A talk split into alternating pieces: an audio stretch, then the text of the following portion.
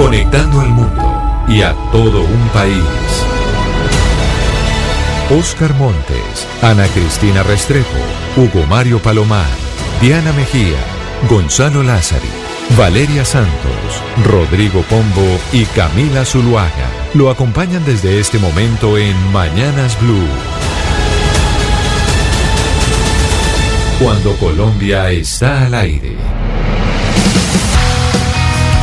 Son las 10 de la mañana, 34 minutos. Seguimos aquí en Mañanas Blue y empezamos cuando Colombia está al aire. Hoy es miércoles y es miércoles de artistas colombianos y qué bueno tener música de artistas colombianos porque en el ciclismo, cuando creíamos que estábamos teniendo un día muy negro, un día muy difícil, eh, pues aparece Superman López a ganar esta etapa y por eso, don Gonzalo Lázaro, y empecemos de una vez haciéndole homenaje a nuestros artistas, a nuestros deportistas como todos los miércoles aquí en Mañanas Blue cuando Colombia está al aire.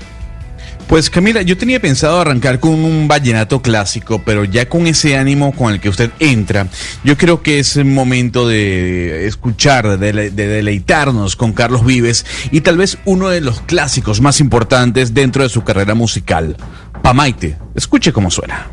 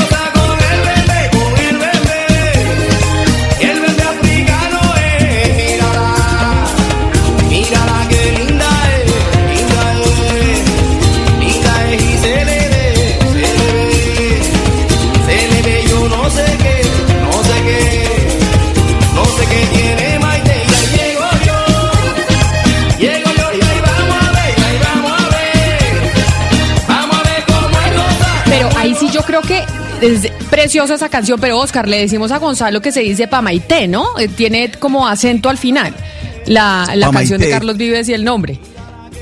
Así es Camila Pamaité, que además es uno de los clásicos de Carlos Vives. Ese sí es un clásico y es un homenaje que le hace también a una de las que de las personas que lo acompañaba en la agrupación. Pero bueno, yo celebro que hoy haya sacrificado un clásico que dice él, un clásico vallenato para escuchar a Carlos Vives, porque vale la pena, Camila, usted se emocionó como todo Colombia con este triunfo de hoy de Superman López, un jovencito boyacense que nos llenó de orgullo y a mí por lo menos me hizo acordar una época que ya yo creía que había superado en el 85, una, en una etapa de, de 1985 se la ganó Lucho Herrera con eh, Fabio Parra. Hoy me emocioné tanto como esa época, Camila. De verdad que lo, de, lo, que, pasó hoy con Superman López vale la pena eh, que, lo, que lo celebremos todos. Sobre todo, Oscar, cuando estábamos pues de muy cabizbajos por lo de Egan Bernal, porque pues estábamos tristes, deprimidos por cuenta de que teníamos una ilusión de muchos colombianos en el Tour de Francia y hoy no había sido un día fácil. La portada de muchos eh, periódicos en el mundo a nivel deportivo tenían precisamente el caso de Egan Bernal saliéndose del Tour de Francia y Superman López, este muchachito, pues nos sorprende y nos pone felices y eso es maravilloso del ciclismo colombiano. Así es, Camila, pero además mire que lo de lo de Nairo Quintana también hoy no fue un buen día para Nairo Quintana, lo de Egan, lo, lo de Egan Bernal, que lastimosamente tuvo que retirarse, pero además entiendo, Camila, que él tiene un problema en la espalda, que es un dolor que no lo puede soportar. Pero bueno, tenemos que estar desagradecidos de ellos dos, ¿no? De tanto Nairo como de Egan Bernal, que no han tenido un buen tour pero que nos han regalado muchas alegrías durante muchos años, Camila, y hoy la alegría nos la brindó Superman López, un jovencito boyacense eh, que de verdad tiene mucho futuro en el ciclismo. Yo me siento como Oscar Montes cuando le hablo de series, ¿no, Camila? Con el tema de la música colombiana. Qué bueno que me corrijan, qué bueno que los oyentes me digan, así no se dice, se dice así, este no es vallenato de la costa, sino vallenato eh, de, Bogotá. Me gusta, me gusta, me, voy arraigando cada vez más a Colombia. Así que le agradezco la corrección y le agradezco también la instrucción y la educación que Oscar Montes me da desde la costa a Panamá sobre la música colombiana. No, pero no se sienta mal. Yo sé que a veces que a uno lo corrijan en público y yo y, es y es eh, incómodo y puede sonar un poquito mm, no sé, soberbio, pero no, es, es, de, es de amiga, Gonzalo, no se preocupe, es de amiga Y porque de pronto usted no soy- y con Sí, mucho sí. cariño, sí. Pero yo siento que a veces es una jartera, no hay nada más harto que le digan a uno, ay, no, no se dice así. Como por ejemplo cuando uno habla inglés, ¿no, Gonzalo? Que le dice que empiezan a corregirlo a uno todo el tiempo y uno, oiga, pero pues es que yo no soy nativa hablando inglés. Entonces no me tiene latina, que estar pues. corrigiendo todo el tiempo como cómo se dicen las cosas. No, pero bienvenido a la crítica. A ver, yo soy abierto y por eso le digo, yo estoy en la posición de Oscar Montes cuando le hablo de series que Oscar no tiene absolutamente idea de lo que le estoy hablando. eh, y aquí yo me pongo en la figura del señor y él me va educando todos los miércoles con los sonidos colombianos y con la historia de los mismos. Pues hoy estamos con Carlos Vives, felices, con eh, Supermal eh, López y además recibiendo todos los mensajes de ustedes que se conectan con nosotros también a través de WhatsApp en el 301-764-4108, que ahí nos envían sus mensajes, les mandan saludos a todos los de la mesa. Y es importante también eh, recordarles, aquellos que todavía no lo saben, desde hace algún tiempo, los integrantes de la mesa de trabajo de Mañanas Blue cuando Colombia está al aire, cada uno tiene un eh, día asignado para eh, hacer un una columna de, de opinión sobre eh, un tema en particular. Ana Cristina, usted tiene el turno, por decirlo así, de los domingos. Usted tiene su audiocolumna los domingos que se transmite, por decirlo de alguna manera, a través de Twitter. Hola Camila, buenos días y buenos días a todos los oyentes. Sí, eh, todos los días tenemos asignado una columna distinta. El mío es, eh, mi turno es los domingos y precisamente este domingo Camila había hablado de un tema que me impresionó mucho porque lo- el jueves en la noche, pues en la tarde, caía la tarde, eh, hubo algunas protestas en Medellín. eh, bueno, todo vinculado a, las mismas protestas de Bogotá, eh, eh, todo por los, por toda la, protesta con- contra los desmanes de, la policía, contra los desaforos de la policía. Y resulta que hubo un video que era, se tomó en la calle Maracaibo, que es la calle 53 de Medellín en el centro. Había una gente que estaba, que pasó, pasó protestando y no se veía nada, Camila, pues no se veía nada de violencia. Y de atrás vienen y llegan unos carabineros. Yo no sé si en toda Colombia se le diga igual a los, a la policía montada, los carabineros, pues es la policía, la- los policías que van a caballo, que también los tienen en represión, los ponen a reprimir las, eh, las protestas. No solamente es el SMAD, es también eh, la policía montada. Pues resulta, Camila, que en un momento dado estos policías empiezan a agredir a personas que no estaban haciendo nada.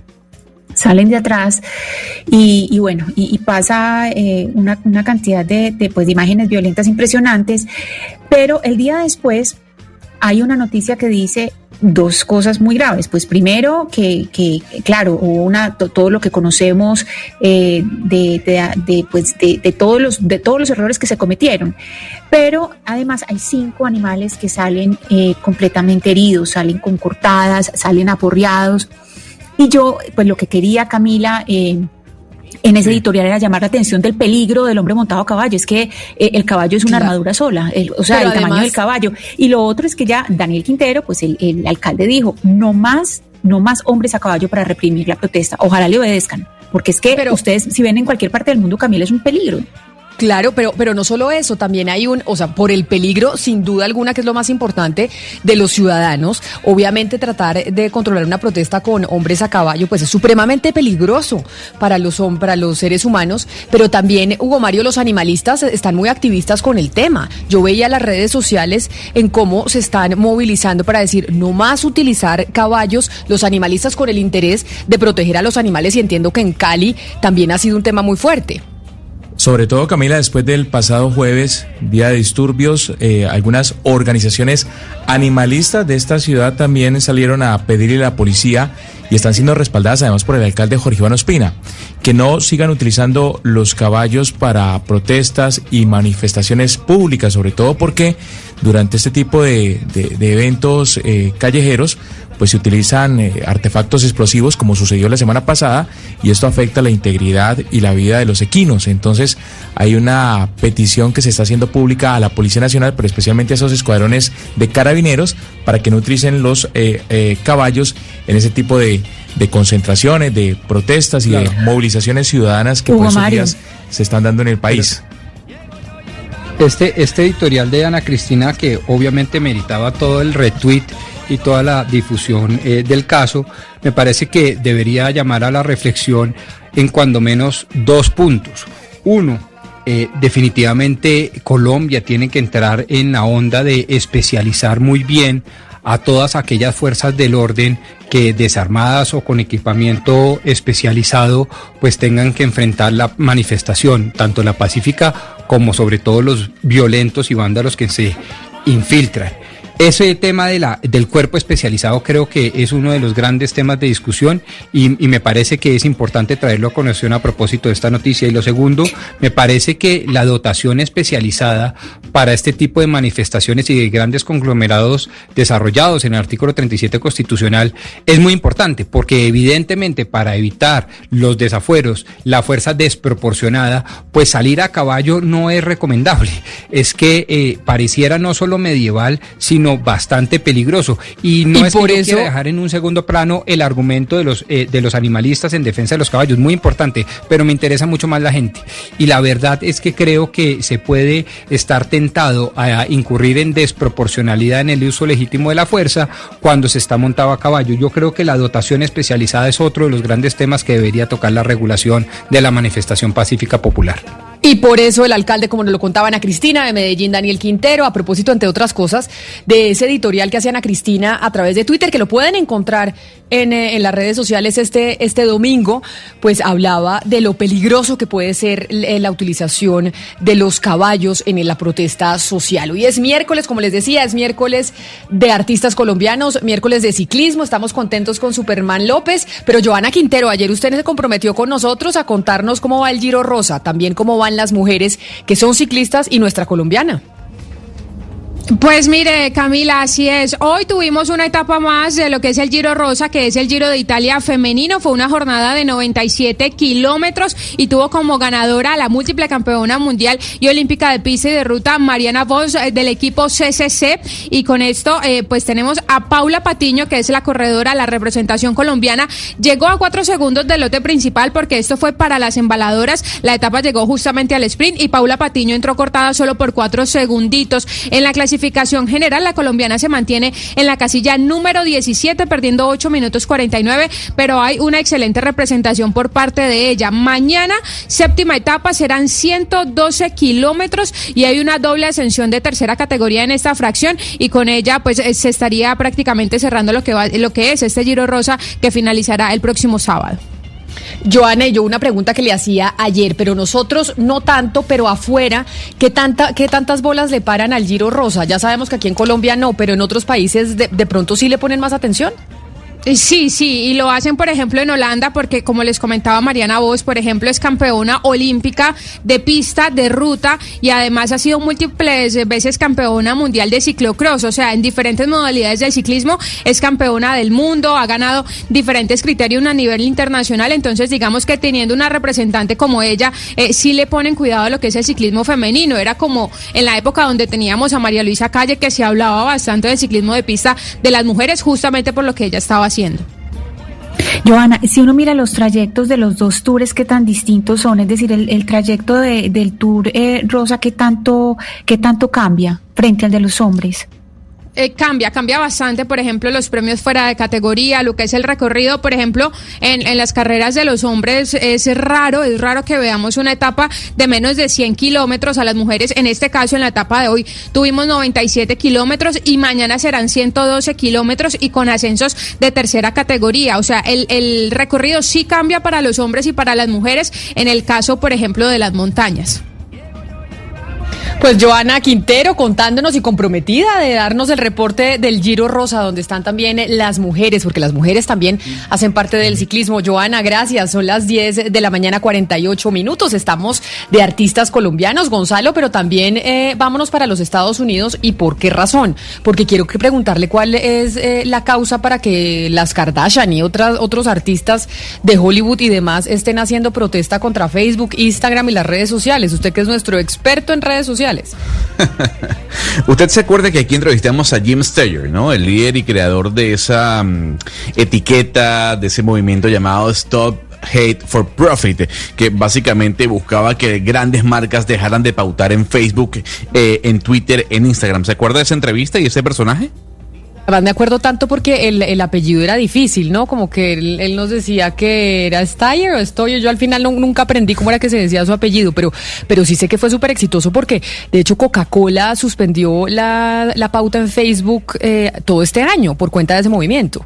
Coca-Cola, Hewlett Packard, una gran cantidad de, compañías importantes. Pues bien, otra vez esta organización liderada por Jim Stager, llamémoslo así, Stager, Camila, eh, está generando ruido en redes sociales, pero de la mano con Kim Kardashian, como usted lo decía, con el actor Mark Ruffalo o Leonardo DiCaprio, porque decidieron que el día de hoy van a congelar sus cuentas, no van a publicar absolutamente nada, sino un post que llama la reflexión precisamente a Facebook, a Instagram, a las plataformas digitales en búsqueda de tal vez una posible regulación. Lo que quieren los actores y las actrices de Hollywood es que Mark Zuckerberg, que Facebook puede cambiar políticas en una lucha más eficaz contra los contenidos de odio y des- desinformación que hay dentro de la plataforma. Hay que recordar, Camila, ya que Facebook en el mes de agosto había anunciado la eliminación de 790 cuentas ligadas a un movimiento pro-Trump que generaba noticias falsas. No obstante, lo que dicen los actores y las actrices es no es suficiente. Así que por favor, señor Zuckerberg, póngale ojo a Facebook para no seguir en este debate. Este, este grupo del que usted habla, del que le eliminaron 790 cuentas, es un grupo que se llama Quanon, que al final es un grupo de extrema derecha vinculado a ser un grupo casi terrorista y a, y a incentivar violencia y ataques contra personas, digamos, que no son afines a ellos. Es un grupo extremadamente peligroso que a través de las redes sociales ya está llegando a otros países, incluso eh, tienen alianzas en Europa con la, con- y en Alemania con la extrema derecha. Lo que está pasando en las redes sociales es un cultivo de odio que incentiva la violencia y que genera violencia real, que es muy preocupante. Venía un poco con lo que hablábamos sobre este documental, hasta qué punto estas redes pueden, digamos, dejar que este odio corra libremente sin ninguna clase de restricción o de regulación, porque lo que yo estoy viendo es que cada día que pasa se incentiva, no solamente en Colombia, pero en Colombia también lo estamos viendo, en Estados Unidos, en Europa, etcétera. Ahí es muy preocupante lo que está Pero, pasando y qué bueno que estas personas que se lucran de estas redes, pues por lo menos eh, hagan una protesta, así sea de un día, que no sé para qué vaya a servir eso. Pero el tema es, ahí es donde voy yo. Tanto, eh, obviamente uno aplaude lo que, lo que hizo Facebook con la eliminación de estas cuentas ligadas a esta organización eh, fascista eh, muy cercana al presidente Donald Trump. Pero lo mismo habría que hacer con las cuentas ligadas a Antifa, por ejemplo, que es el Pues otro claro, polo pero es que lo hacen. Entonces, pero no lo hacen. Es que, es que lo, lo- Pero aquí claro que lo, hacen. Valeria, Claro que están el- detrás de los se- incitadores de la violencia y del odio de Antifa. Es que es que están en todos lados. Lo que pasa es que no tienen no tienen los tentáculos para llegar allá. Ellos no están hechos, no están diseñados para poder controlar lo que está pasando dentro Por de su casa, dentro de su digo. red. Y ellos no Por pueden ser una plataforma neutral. Ellos al ser neutral, ellos están cogiendo partido. Entonces Pero- tienen que empezar a tener a tener unas regulaciones mucho más estrictas. Si ellos no se pudieron autorregular, entonces que lo regule el gobierno y lo regule el mundo entero y los países en donde operan.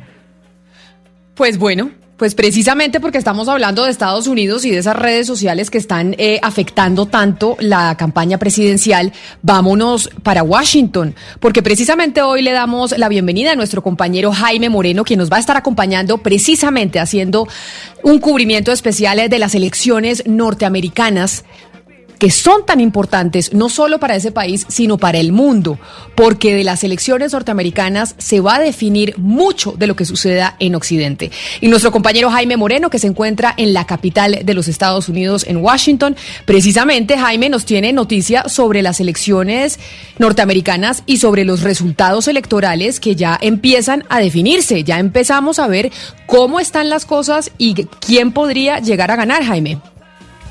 Hola Camila, eh, muy contento de estar de vuelta a Blue Radio y sí, hay, hay noticias que pasan a veces desapercibidas pero que van a tener una gran, gran influencia en el resultado electoral de las elecciones del próximo 3 de noviembre. Resulta que la gente cree que las elecciones se van a definir en noviembre pero no es así, se están definiendo ya mismo y en las Cortes de los Estados Unidos. ¿Por qué razón? Por la disputa frente al voto por correo electrónico, por correo, un mecanismo que promueven los demócratas, pero eh, tiene la oposición completa de los republicanos, porque el presidente Trump dice que eso es un fraude y pues toda la narrativa que él ha montado alrededor del voto eh, por correo. La más reciente batalla la acaban de perder Camila los demócratas. ¿Por qué razón? Porque la Corte Suprema de Texas, por solicitud del fiscal general de ese estado, que es republicano, bloqueó la posibilidad de que dos millones de personas en un condado que es el condado dominado por los demócratas, pues no pudieran tener la posibilidad de recibir esas balotas de manera automática. Imagínense lo que representa sacarle dos millones de votos eh, potenciales a estas elecciones, unas elecciones que se van a definir y que eh, en el 2016 se definieron apenas por 80 mil votos de diferencia en algunos estados entre Hillary Clinton y Donald Trump. Entonces es una derrota fuerte la que están teniendo los demócratas en este momento por esta decisión de una corte. Entonces son noticias y movimientos judiciales que están pasando en este momento y que van a tener una gran influencia en la elección final. Y esto está pasando no solamente en Texas, que es un estado republicano, pero en donde Biden es competitivo. Eh, Trump apenas le está ganando por cuatro puntos a Biden, cuando en la elección con Hillary Clinton, pues la, la mayoría con la que le ganó Trump fue mucho más amplia. Y esta misma disputa la estamos viendo en Wisconsin, en Filadelfia, en Michigan, en varios estados clave de los Estados Unidos. Y de esto va a depender en gran parte el resultado electoral, inclusive antes de que la gente decida salir a votar, porque sáquele dos millones de votos a una elección tan apretada como es esta, eso tiene una gran implicación, Camila. Jaime, yo le quiero preguntar por la situación en Florida. Eh, los demócratas están preocupados por tal vez el, el, enganche o el engagement que pudiesen tener los latinos con Joe Biden. Ayer precisamente Joe Biden salió colocando una canción de Luis Fonsi, la de Despacito. ¿Usted cree que va a ser definitivo el voto de los latinos en Florida para la decisión de quién gana entre Trump y Biden en ese estado? Yo creo que va a ser definitivo los 100 millones de dólares que anunció Bloomberg que le va a meter a Florida porque Biden efectivamente está teniendo muchas dificultades con los latinos. Usted mencionaba que él en un evento de la herencia hispana eh, puso una canción de despacito en el celular, eh, digamos en cierta manera un homenaje a Luis Fonsi, quien le hizo la introducción en este evento pero realmente tiene dificultades. Mire, Hillary Clinton ganó el voto latino en los Estados Unidos con un 30% de diferencia y en este momento Biden apenas saca cuatro puntos de diferencia en el voto latino. Y en la Florida, mire, le tengo noticias de la Florida de una encuesta que acaba de salir también, una encuesta muy reciente. Eh, Biden está ganando por 49% de intención de voto y Donald Trump 46%. Eso estadísticamente es, prácticamente un empate. Entonces, eh, no creo que todavía la tengan tan fácil los demócratas, así las encuestas eh, los pongan un poquitico por encima de, de, Donald Trump y es lo que está pasando y es el escenario y por eso la preocupación que tienen. Hillary Clinton, 30% de ventaja les acaba Donald Trump entre los hispanos y Joe Biden apenas logra un 4% de diferencia. Así que eh, tienen que hacer una tarea muchísimo más agresiva y por eso los 100 millones de dólares que está anunciando, que anunció esta semana Bloomberg.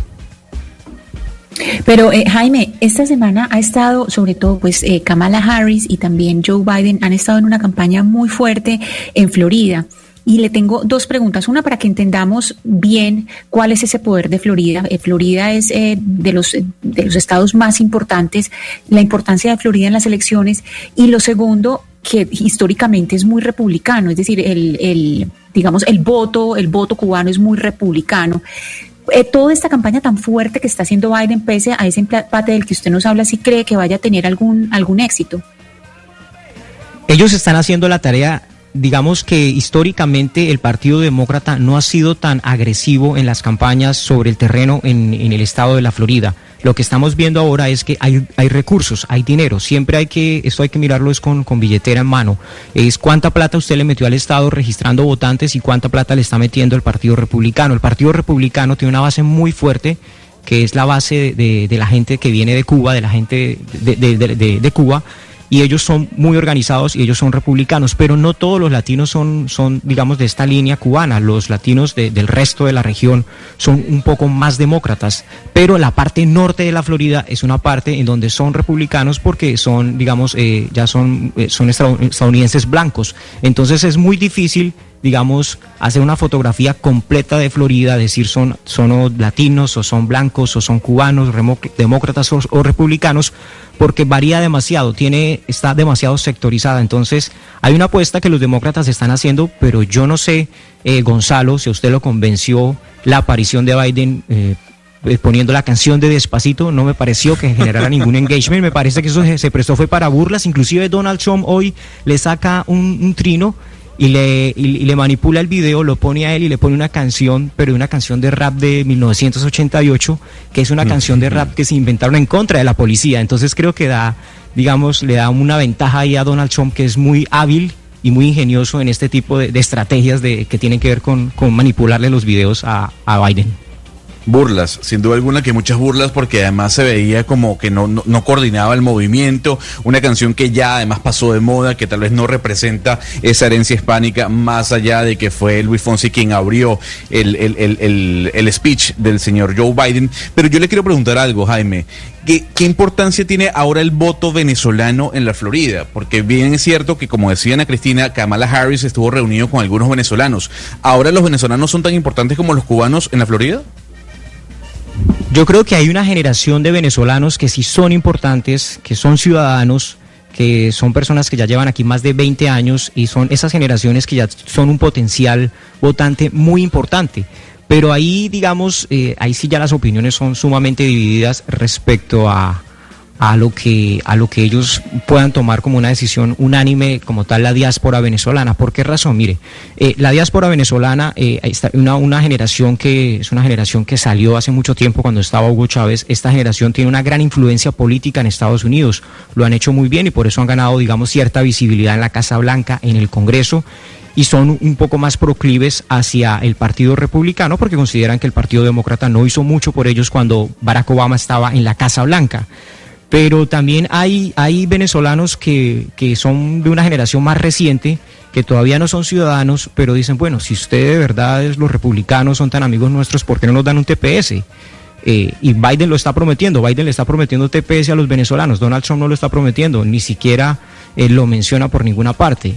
Entonces son como dos posturas complicadas respecto a la diáspora que yo no sé hasta qué punto esté tan unificada alrededor de Donald Trump, quien ha amenazado y ha dicho que tiene las intenciones de, de, de hacer un cambio en Venezuela, pero a la larga el venezolano de a pie, el que está llegando, el que está aquí, digamos, eh, como inmigrante, pues no ha visto su TPS y es lo que necesita que le resuelvan de manera inmediata y es lo que al menos la campaña de Biden sí les está prometiendo. Es Jaime Moreno quien va a estar haciendo el cubrimiento especial de estas elecciones norteamericanas precisamente que son muy importantes para el mundo, no solo para ese país. Y le manda a decir aquí un oyente, don Jaime Moreno, que en la Florida el voto cubano es solo el 50% y que el resto es puertorriqueño, venezolano, colombiano y mexicano. Que la esperanza de Joe Biden es el voto puertorriqueño que no está obsesionado con el chavismo, que es precisamente el voto que está recibiendo de los latinos el eh, presidente actualmente Donald Trump. Son las 11 de la mañana, un minuto. Vamos a hacer una pausa y ya regresamos porque hay una noticia muy importante que se registra hasta ahora en el Congreso de la República. Colombia está al aire.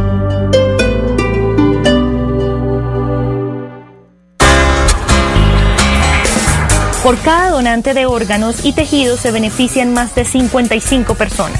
La donación y el trasplante de órganos no tiene costo, están incluidos en el plan de beneficios de salud. En Colombia, todos somos potenciales donantes. Déjalo conversado con tu familia. Comparte el don de la vida. Dona tus órganos y tejidos. Consulta más información en www.saludcapital.gov.co. Alcaldía Mayor de Bogotá. Llega la voz de la verdad para desmentir noticias falsas. Pregunta para Vera. ¿La Secretaría de Tránsito está enviando los comparendos y fotomultas por medio de correo electrónico? Esta información es falsa. Si recibe este tipo de mensajes, evite descargar archivos ya que puede ser un virus o una forma de robar sus datos personales. Se recomienda eliminar el correo de inmediato. Confirme directamente con las autoridades competentes. Escucha la radio y conéctate con la verdad. Una iniciativa de Blue Radio en unión con las emisoras que están conectadas con la verdad. ¿Necesitas proteger tu hogar o negocio de la inseguridad? Confía en la tecnología y reacción de Prosegur Alarmas. Sistema de seguridad desde 3,400 pesos diarios. Llama hoy al numeral 743. Recuerda, numeral 743 o ingresa a prosegur.com.co. Vigilado por Superintendencia de Vigilancia y Seguridad Privada. En la familia Chevrolet encuentras nuevos caminos para lo que quieres. Estrena tu tracker y empieza a pagar en el 2022 sin intereses más póliza todo riesgo gratis. Descúbrela en nuestro Live Store, personalizado por videollamada y desde donde quieras. Consulta términos y condiciones en chevrolet.com.co.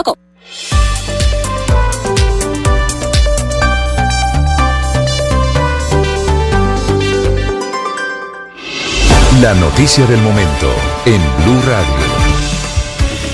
A las 11 de la mañana, tres minutos, tenemos una noticia del momento en el Congreso de la República, específicamente en la Comisión Primera de la Cámara de Representantes, en donde un proyecto que no se pensó que pudiera ser aprobado acaba de ser aprobado en la Comisión Primera de la Cámara en ese primer debate con 19 votos a favor y 16 en contra. Se trata de un proyecto del Partido Liberal que han encabezado Luis Fernando Reyes Curi y el representante Lozada sobre el consumo de marihuana recreativa en el país. La despenalización del consumo de la marihuana recreativa en el país pasa su primer debate en la Cámara de Representantes y por eso nos atiende a esta hora el Luis Fernando Reyes Curi, representante. Bienvenido, mil gracias por estar con nosotros hoy aquí en Mañanas Blue.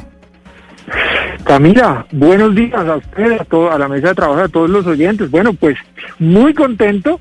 Usted sabe que ayer quedamos empatados 19-19. Yo era la votación del desempate y hemos logrado sacar adelante este proyecto, 19 votos a favor, 16 eh, en contra y se aprueba esta reforma a la Constitución en primer debate para regular el cannabis de uso adulto, como su nombre lo indica, solo para mayores de edad y en los espacios y establecimientos que luego reglamente la ley.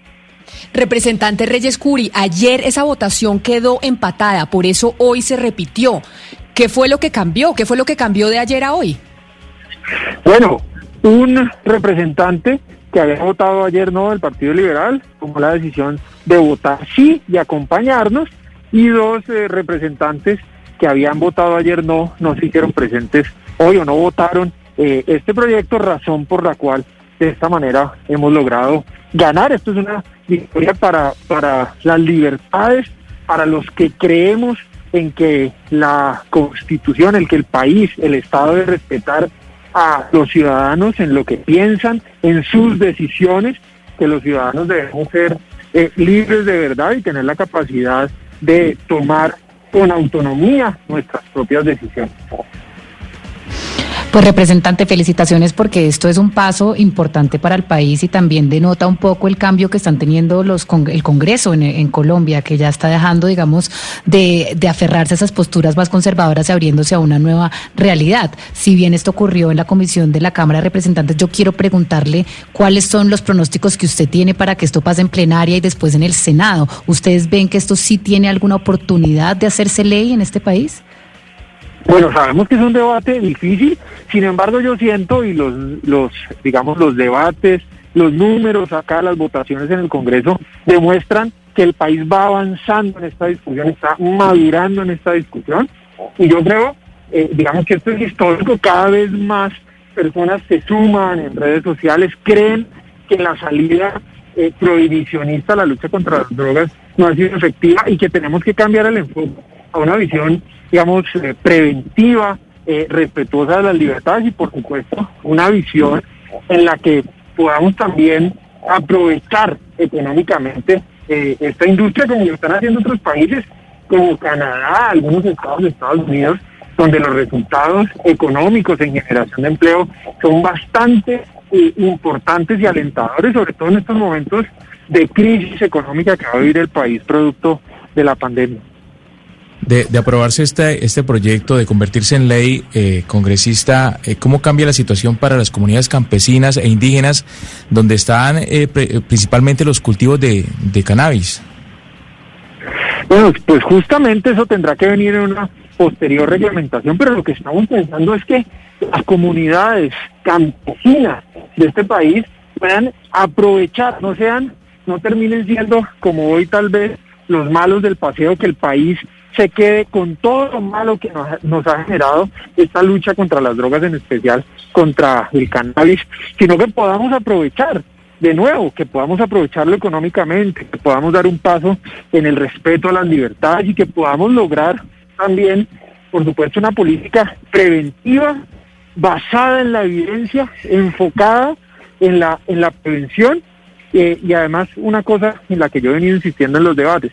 Esto no es un llamado al consumo, es un llamado a aceptar una realidad y a aceptando esa realidad cambiar de enfoque para beneficio de los ciudadanos y del país.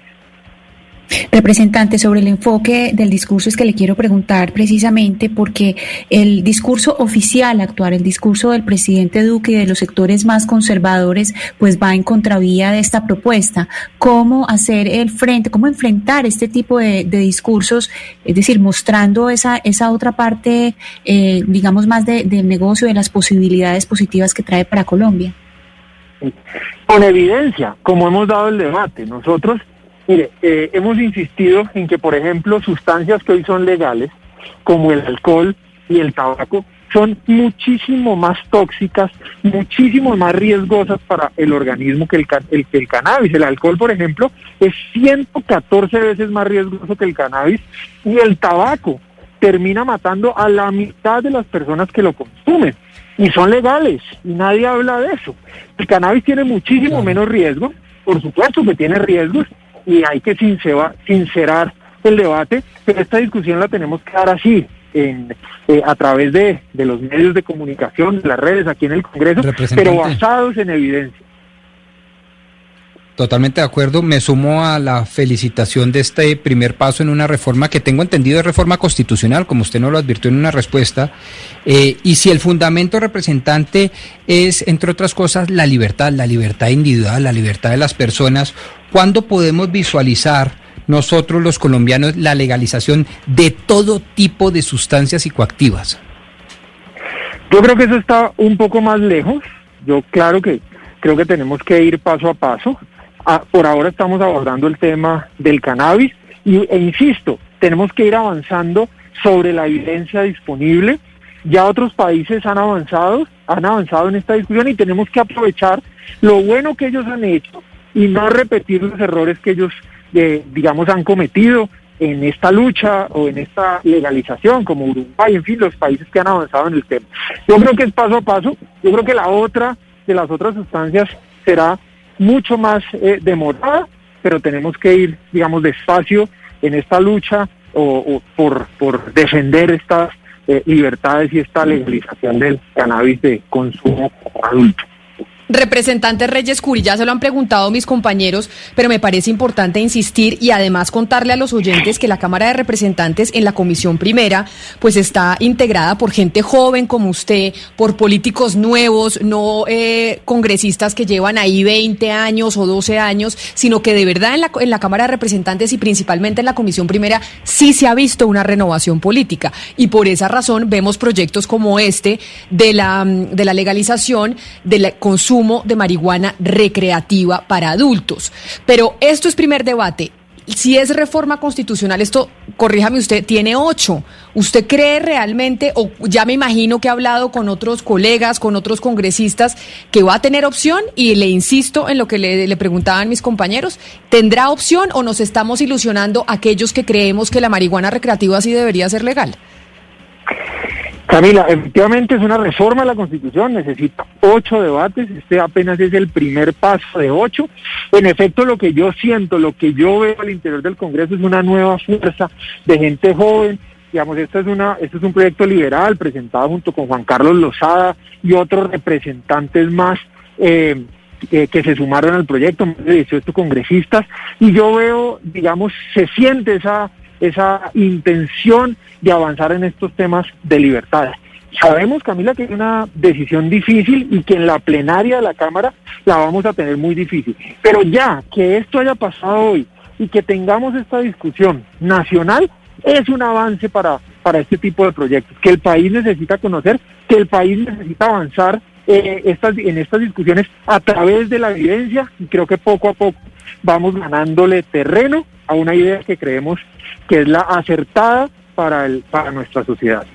Representante Jairo Beltrán, que es un oyente que lo está escuchando en estos momentos, nos escribe a través de nuestra línea de WhatsApp, que es el 301-764-4108, que qué es específicamente lo que cambia dentro de la Constitución, cuál es el artículo que se va a reformar. Porque hoy en día, si usted se quiere eh, fumar un cigarrillo de marihuana, digámoslo así, eso no está, no está penalizado. ¿Qué es lo que cambia específicamente dentro de la Constitución con este proyecto? Camila, cambiamos el artículo 49 de la Constitución que tiene una prohibición expresa de consumo y porte de sustancias psicoactivas. Expresamente lo dice ese artículo. Lo que hacemos es levantar esa restricción para el cannabis de uso adulto. En efecto, lo que ocurre hoy es que a través de sentencias de la Corte Constitucional, digamos, eh, no penaliza la, el consumo o la dosis eh, personal, pero es necesario para avanzar en esta discusión, para avanzar en la producción, la comercialización, digamos, y toda la cadena, levantar esa restricción que existe hoy en la Constitución, que es justamente lo que estamos haciendo hoy en este eh, en esta discusión. Representante, me llama la atención que usted ha dicho todo el tiempo que los argumentos están basados en evidencia y que por eso pudieron avanzar en este debate. Por eso me llamó mucho la atención uno de los argumentos usados por Eduardo Rodríguez del Centro Democrático al decir básicamente que el, en el padrino el señor Corleone se había rehusado a traficar droga. ¿Estas son la clase de argumentos que estamos viendo en el Congreso? Sí, claro, pues el representante ayer manifestó eso, en efecto, como usted bien lo dice, pero insistimos, los que estamos a favor de esta regulación hemos traído una cantidad de argumentos, hemos traído una cantidad de datos eh, de toda índole, desde la salud, desde las libertades, desde lo económico, por ejemplo, hemos dicho que en Estados Unidos la industria del cannabis ha generado entre 165 mil y 230 mil empleos y en Colombia en un estudio reciente de este desarrollo que salió eh, terminando el año pasado, eh, una hectárea de cannabis, por ejemplo, hablando de cannabis medicinal, genera 17,3 empleos y podría, según expertos, evitarle al país una reforma tributaria. Entonces, todos esos datos que hemos traído son producto de la evidencia y, por supuesto, que los que no están a favor, pues han traído una cantidad de argumentos como este que usted señala del representante Rodríguez. Usted explica, representante Reyes Curi, que cambian las condiciones para el consumo y el porte de marihuana en, Colombia. Si se llega a aprobar esta ley, pero ¿qué pasa con la producción y la comercialización? Porque muchos estarán pensando, bueno, después de la ley ya eh, eh, sancionada, pues podremos eh, montar un cultivo y ponernos a vender en todas las tiendas del país y no creo que no va a ser de esa forma. No, después, si logramos sacar esta reforma a la Constitución adelante, inmediatamente hay que avanzar en una ley que reglamente muy bien cuáles son esas condiciones de producción, de comercialización, de consumo, quién puede producir, en dónde se puede comercializar, en qué lugares se puede consumir. De eso depende que nosotros avancemos y, que como país, digamos, eh, salgamos adelante.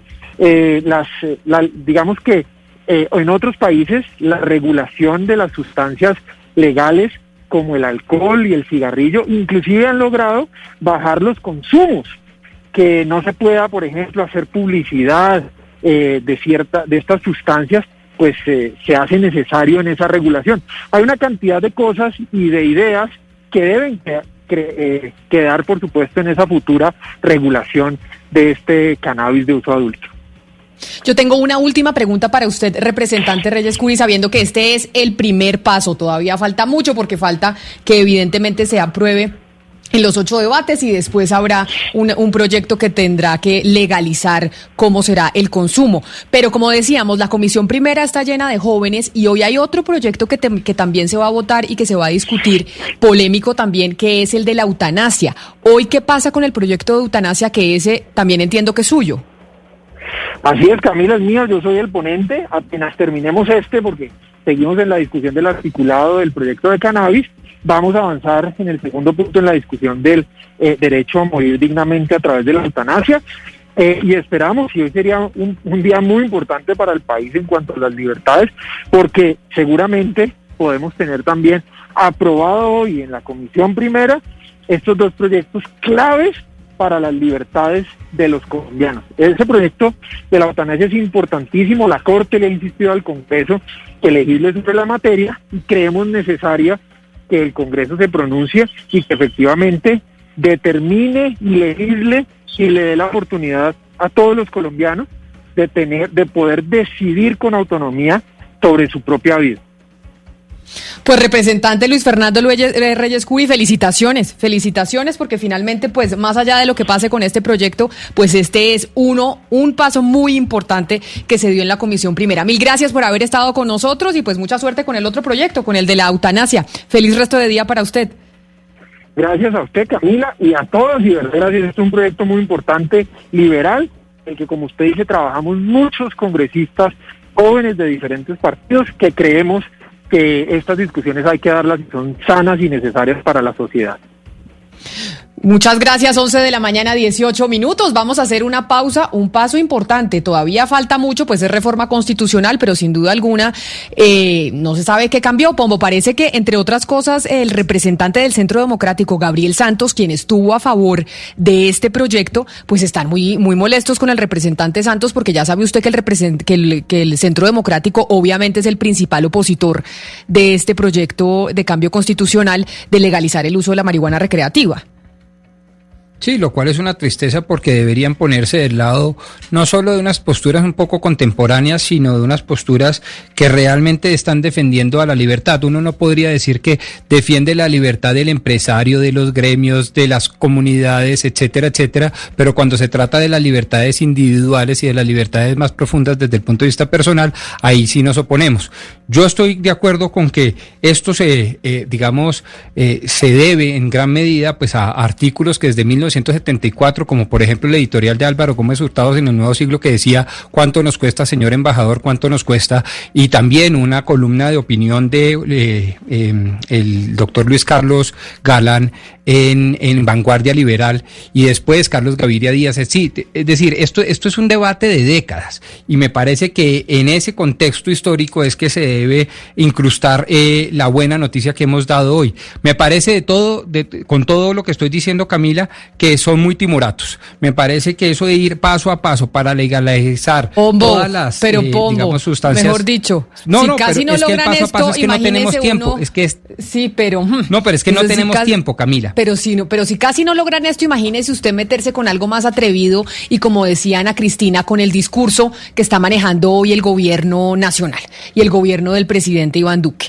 que está mandando unos mensajes obviamente completamente distintos a esto que se está adelantando en la comisión primera de la de la Cámara de Representantes o Ana Cristina. Pero, es que, para, pero para irnos, no creo que para irnos a un pero mire, para irnos a una cosa no muy lejana, algo que veíamos esta mañana, que son mensajes que uno no entiende, o, yo no los entendí, como que el presidente se ponga la chaqueta de la policía. Uno dice, pero ¿por qué? Porque eso evidentemente es un mensaje, y es un mensaje muy claro, ponerse la chaqueta de la policía. O Ana Cristina, por ejemplo, pone eh, la respuesta que dio a la carta de las FARC, la, la respuesta que dio a la carta de los líderes de las extintas FARC, en donde no se reconoce la importancia de ese gesto de reconciliación. Entonces uno dice, obviamente, si Pombo dice que están muy timoratos, que toca irse mucho más allá, uno dice es muy difícil. Camila, y es que además detrás de esa carta de, las FARC sobre el secuestro, no está solamente las FARC, está el trabajo de una cantidad de personas en el proceso de paz, en la Comisión de la Verdad, las mismas víctimas como Ingrid Betancourt. Fíjese que esa carta sale después de esa reunión, de esa eh, audiencia que hizo Ingrid Betancourt. Entonces no es el simple, eh, eh, el simple desprecio de lo que hizo las FARC, que es un gesto que tiene mucho valor dentro de un proceso de paz y después de un conflicto conflicto, sino el desprecio por el trabajo que han hecho cientos de personas por conseguir la reconciliación. Es decir, es un hecho simbólico impresionante. Lo que hizo esa, esa carta es un gesto simbólico más que todo. Y, y, en el momento que un presidente dice y le quita todo el valor, porque le restó todo el valor a la carta, no solo desprecia a las FARC, sino que desprecia a todas las personas que han tratado de trabajar por la reconciliación. Entonces, claro, es como, como el gesto de ponerse la chaqueta de la policía, cuando todo el mundo está diciendo necesitamos que cuestionen a las autoridades, entonces eso es, es un reto, es, es retar. Eso yo digo, Pombo, usted dice que están muy timoratos cuando usted tiene en el Ejecutivo una eh, ese ese tipo de narrativa, ese tipo de discurso muy difícil. Le está pidiendo usted mucho a los jóvenes de la Cámara de Representantes, que yo sí creo que lograron algo histórico en el en el país, porque como usted dice, Carlos Gaviria, eh, Carlos Galán, Álvaro Gómez Hurtado, estaban todos ahí detrás de eso. Y mire estos, en primer debate, en, en un, por lo menos en un primer debate, lo lograron y lo lograron hoy en el 2020. Vamos a ver qué sigue con esta reforma constitucional. Son las 11 de la mañana, 22 minutos. Hacemos una pausa y ya volvemos. Colombia está al aire. En la tierra de los acordeones nació la voz más bella del vallenato, la de Rafael Orozco, el ídolo, una historia que merece ser cantada y que ahora alegra las noches de los colombianos, una voz que vivirá por siempre. Rafael Orozco, el ídolo, en su recta final, lunes a viernes a las 9 y 30 de la noche, por Caracol Televisión. Hola, soy Toya Montoya. Quiero invitarte a que recorras conmigo los 10 destinos de Colombia que junto a Caracol Televisión visitamos en Viajeros por Naturaleza, una serie web que explora los tesoros naturales más sorprendentes del país. Acompáñame y encuentra tu destino en viajerospornaturaleza.com. La gente ya no cree cuando le dicen esto. Así es, opinas y no pasa nada. Nosotros vamos a cambiar eso. Ahora, tu opinión es muy importante para recibir bonos en entradas a cine, comida, ropa. Ingresa ya a chl.com.co e inscríbete gratis. CHL, nos das tu opinión. Nosotros te damos beneficios. Llega la voz de la verdad para desmentir noticias falsas. Pregunta para Vera. Publicaciones virales que circulan por redes sociales informan que durante la pandemia están prohibidas las autopsias a fallecidos por COVID-19. ¿Esto es cierto o falso? Esta noticia es falsa y hace parte de la desinformación. Los centros de atención médica han adoptado medidas de seguridad para proteger a quienes realizan autopsias, según las directrices de la Organización Mundial de la Salud. Escucha la radio y conéctate con la verdad. Una iniciativa de Blue Radio en unión con las emisoras que están conectadas con la verdad. Colombia está al aire.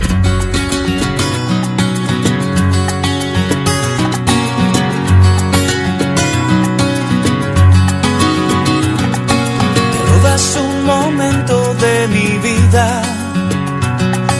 Haces temblar el suelo con tu son.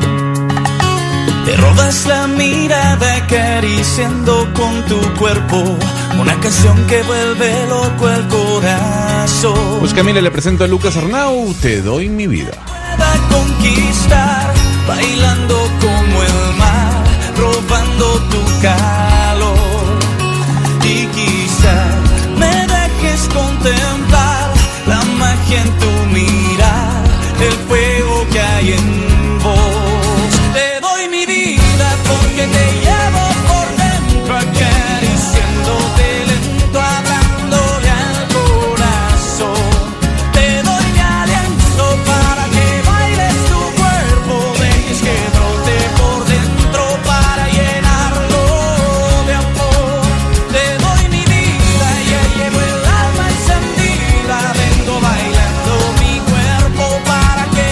canción es vieja ya, Gonzalo. Yo ten- tengo la noción de que esta canción sonaba cuando yo estaba en la universidad. O sea, entiéndase que hace casi 15 años. Sí, es vieja y es una de las canciones más populares de Lucas Arnau dentro de Spotify. Eh, algunos dicen que es tal vez de los clásicos de Lucas Arnau y por eso la quise traer el día de hoy. Bueno, qué maravilla. Oscar, ¿usted cómo está de ánimo de salir? ¿Todavía le tiene mucho miedo al coronavirus? ¿Usted sigue cauteloso? Porque usted era el más cauteloso de la mesa de trabajo. ¿Sigue así de cauteloso Yo- o ya se ha relajado un poco más? Camila, yo sigo cauteloso, cada día más cauteloso y además le quiero contar que em, le tengo pánico a un rebrote, ¿sabe?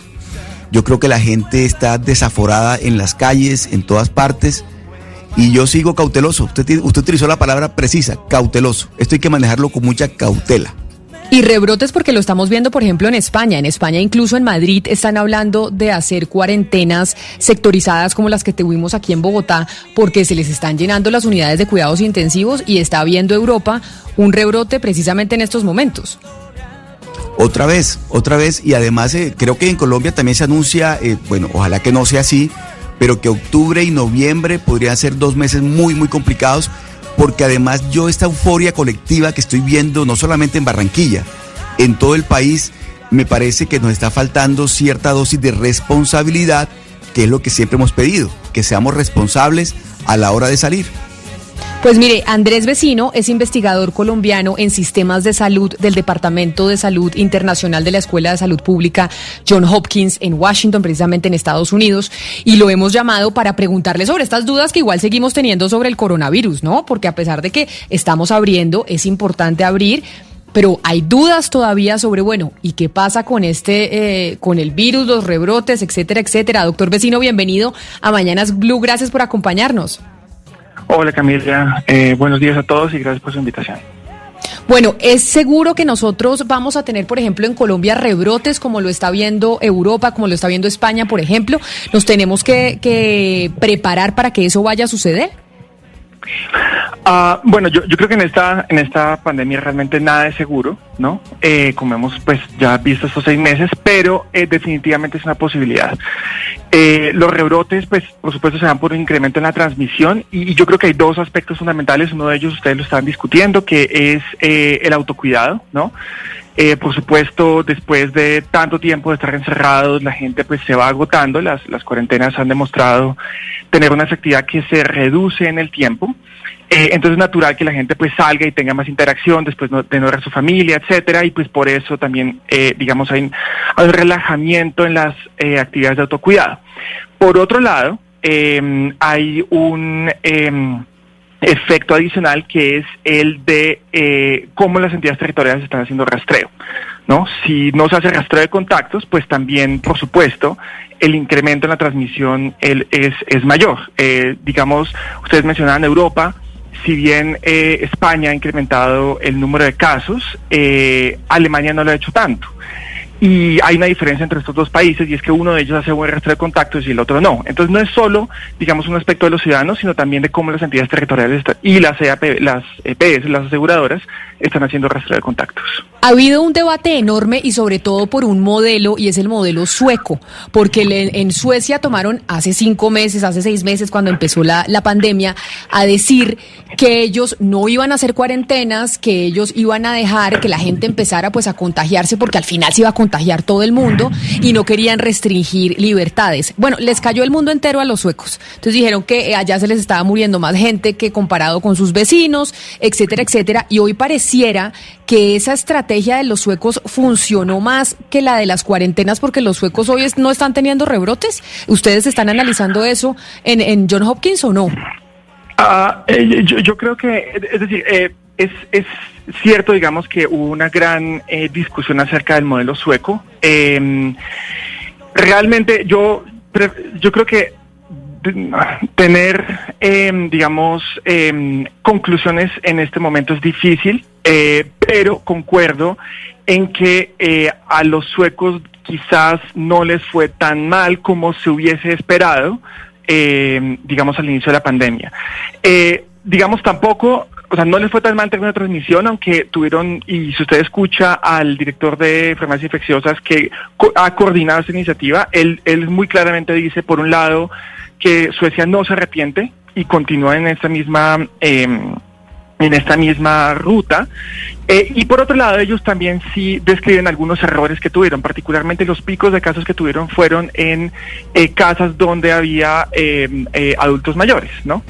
Em, entonces, ellos, digamos, sí se arrepienten un poco de no haberle prestado atención inicial a eso pero em, eh, es posible, digamos, sin, sin estudios de prevalencia es difícil saber. Eh, lo, que, lo que ellos le, estaban apuntando era a, que hubiese un menor eh, pool, una menor cantidad de personas susceptibles, que las personas se infectaran, particularmente los jóvenes. realmente no es tan claro que eso haya ocurrido todavía y por eso yo creo que cualquier conclusión en este momento es temprana. La economía también se ralentizó en el caso de Suecia, entonces digamos, eh, eh, tampoco ese puede ser un ángulo en el que uno pueda decir que conclusivamente la respuesta de Suecia es mejor. Eh, adicional a eso hay un aspecto cultural importante y es que los, digamos, los suecos son menos personas eh, y eh, apenas, eh, apenas, digamos, la pandemia empezó, muchos más, muchos más de ellos pues teletrabajan y muchos de ellos sí fueron adherentes a las medidas de, de, aislamiento, de teletrabajo, digamos, cosa que de pronto en Latinoamérica no se ve tanto. Entonces yo creo que dar conclusiones preliminares a, respecto de Suecia no es prudente, pero sí concuerdo en que a Suecia le ha ido hasta ahora mejor de lo que pues muchos esperábamos. Señor vecino, hablemos de las vacunas. Eh, AstraZeneca anunció la reactivación nuevamente de la fase 3 de su vacuna. Ahí está Pfizer, está Moderna. Rusia dijo el día de ayer que 14% de las personas que habían sido testeadas con la vacuna, que ya ellos lanzaron al público, por llamarlo así, la Sputnik 5, habían tenido algún tipo de contratiempo. Le pregunto, para usted, ¿cuál es la primera empresa que va a lograr la vacuna? Uy, pues bueno, eso es muy difícil saber. Eh, yo la verdad no me atrevería a decirlo, pero sí le diría una cosa, y es que es posible que lo que sí veamos sean múltiples vacunas simultáneamente, y eso está bien. Eh, por un lado, porque uno quiere eh, competencia, uno quiere competencia por calidad y quiere competencia por precios, eso nos beneficia a todos. Eh, por otro lado, porque dado que cada una de estas es diferente, algunas, por ejemplo, utilizan los antígenos del virus, otras utilizan una parte del material genético del virus, algunas utilizan, de hecho, como vectores unos virus que producen gripa en las personas, otros producen, tienen como vectores unos virus, por ejemplo, el, adenovirus de chimpancé, que es el caso de, AstraZeneca. Eh, como todas son diferentes, es posible que tengan efectividades diferentes en grupos de población diferentes. Es posible que algunas sean mejores para los adultos mayores, es posible que algunas sean mejores para los niños. Entonces, eh, tener esa variedad de vacunas es positivo, eh, digamos, en términos de, de, prevención de la transmisión. Y pues, por supuesto, tener esa variedad de vacunas también es bueno en términos de, eh, generar precios competitivos y, y competencia, pues, en, en, un mediano plazo, al menos por calidad. En este momento todos los países están eh, tratando de correr por esas vacunas, pero en el mediano plazo espero que haya, eh, digamos, una, una competencia un poco más transparente eh, por eh, vacunas de mayor calidad.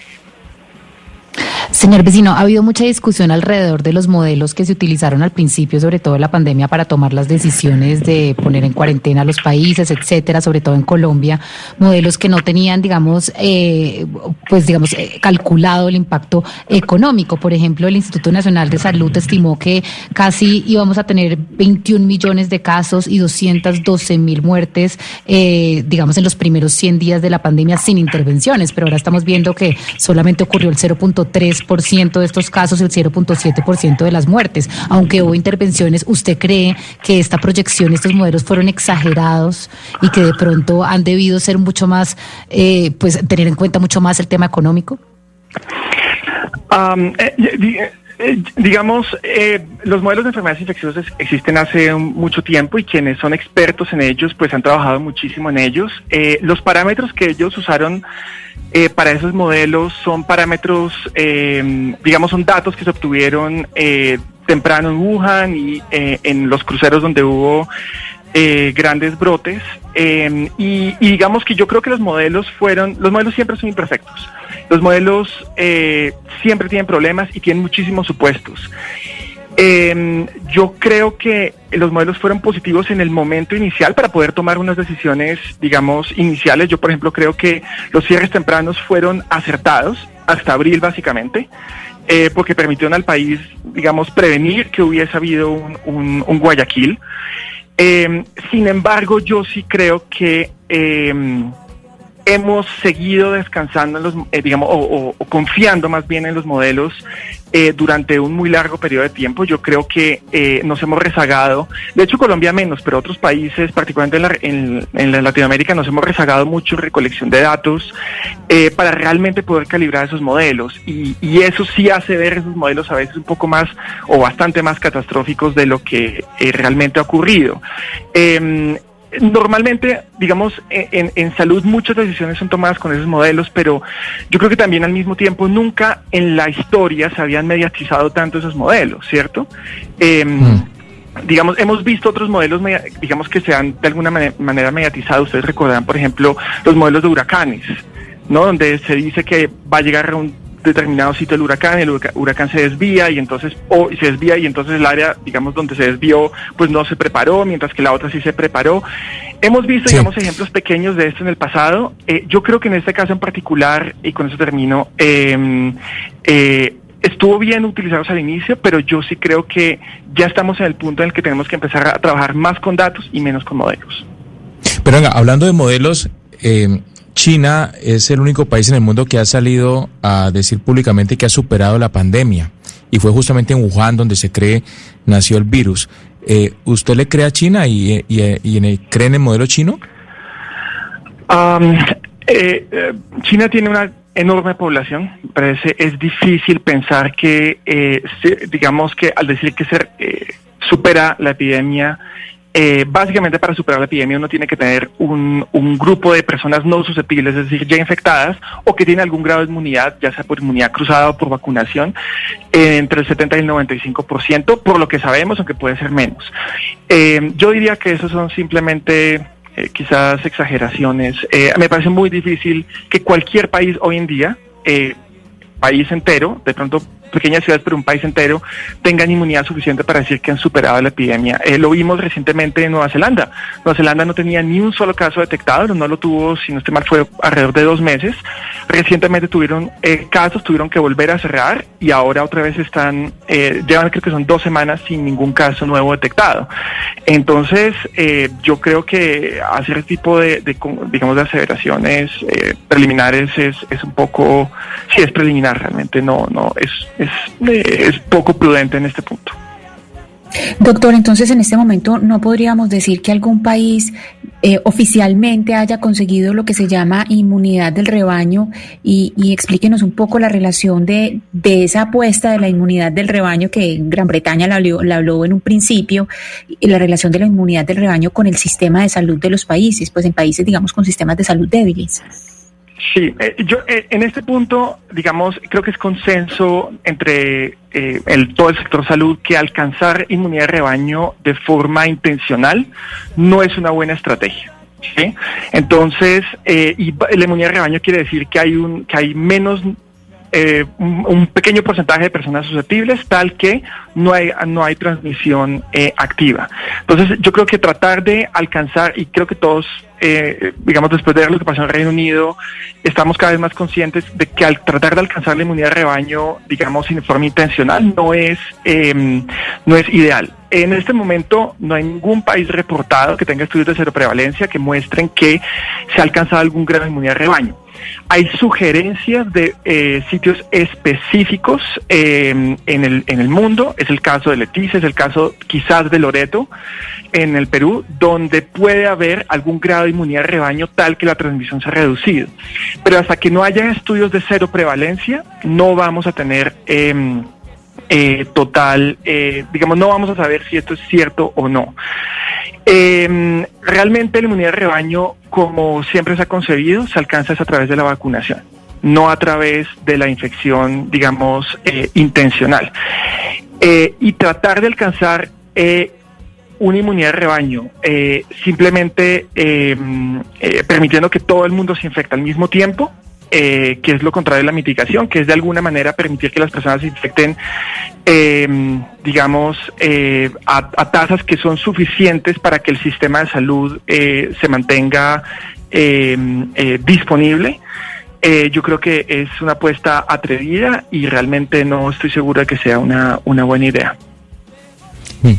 En Estados Unidos, la Administración de Medicamentos y Alimentos será la que tendrá que autorizar o no una vacuna que salga y que se espera salga pronto, pero ¿qué tan confiable sería que, que esta administración le diera una licencia a una vacuna en octubre? O sea, técnicamente eso es posible o se estarían saltando los protocolos teniendo en cuenta que pues las investigaciones no llevan más de un año. Sí, eh, eso es cierto. Digamos, el, el, el curso normal de, de la investigación en vacunas es mucho más largo y esta vez hemos visto, en parte por la urgencia, eh, y en parte quizás también por, eh, por eh, aspectos, eh, por, digamos, políticos, hemos visto que eh, ha, ha habido un- un- una aceleración de esos procesos. Eh, hoy en día hay varias vacunas en, fase 3. La fase 3 es cuando, de hecho, Colombia pronto va a ser, eh, o ya está siendo parte de uno de esos eh, estudios, eh, donde eh, se tratan de identificar eh, eh, eventos adversos raros y donde se trata realmente de identificar la efectividad real de la vacuna, digamos, en circunstancias reales. Eh, yo confío en que los laboratorios, eh, eh, digamos que los están produciendo, eh, tienen, digamos, tienen y eh, tienen las eh, capacidades y la voluntad eh, de eh, generar vacunas que sí son seguras y son efectivas. Yo creo que lo que pasó recientemente eh, con eh, eh, la vacuna eh, de AstraZeneca, donde se suspendió temporalmente por cuenta de un evento adverso, muestra la razón por la cual los los eh, los, los, estudios de fase 3 existen.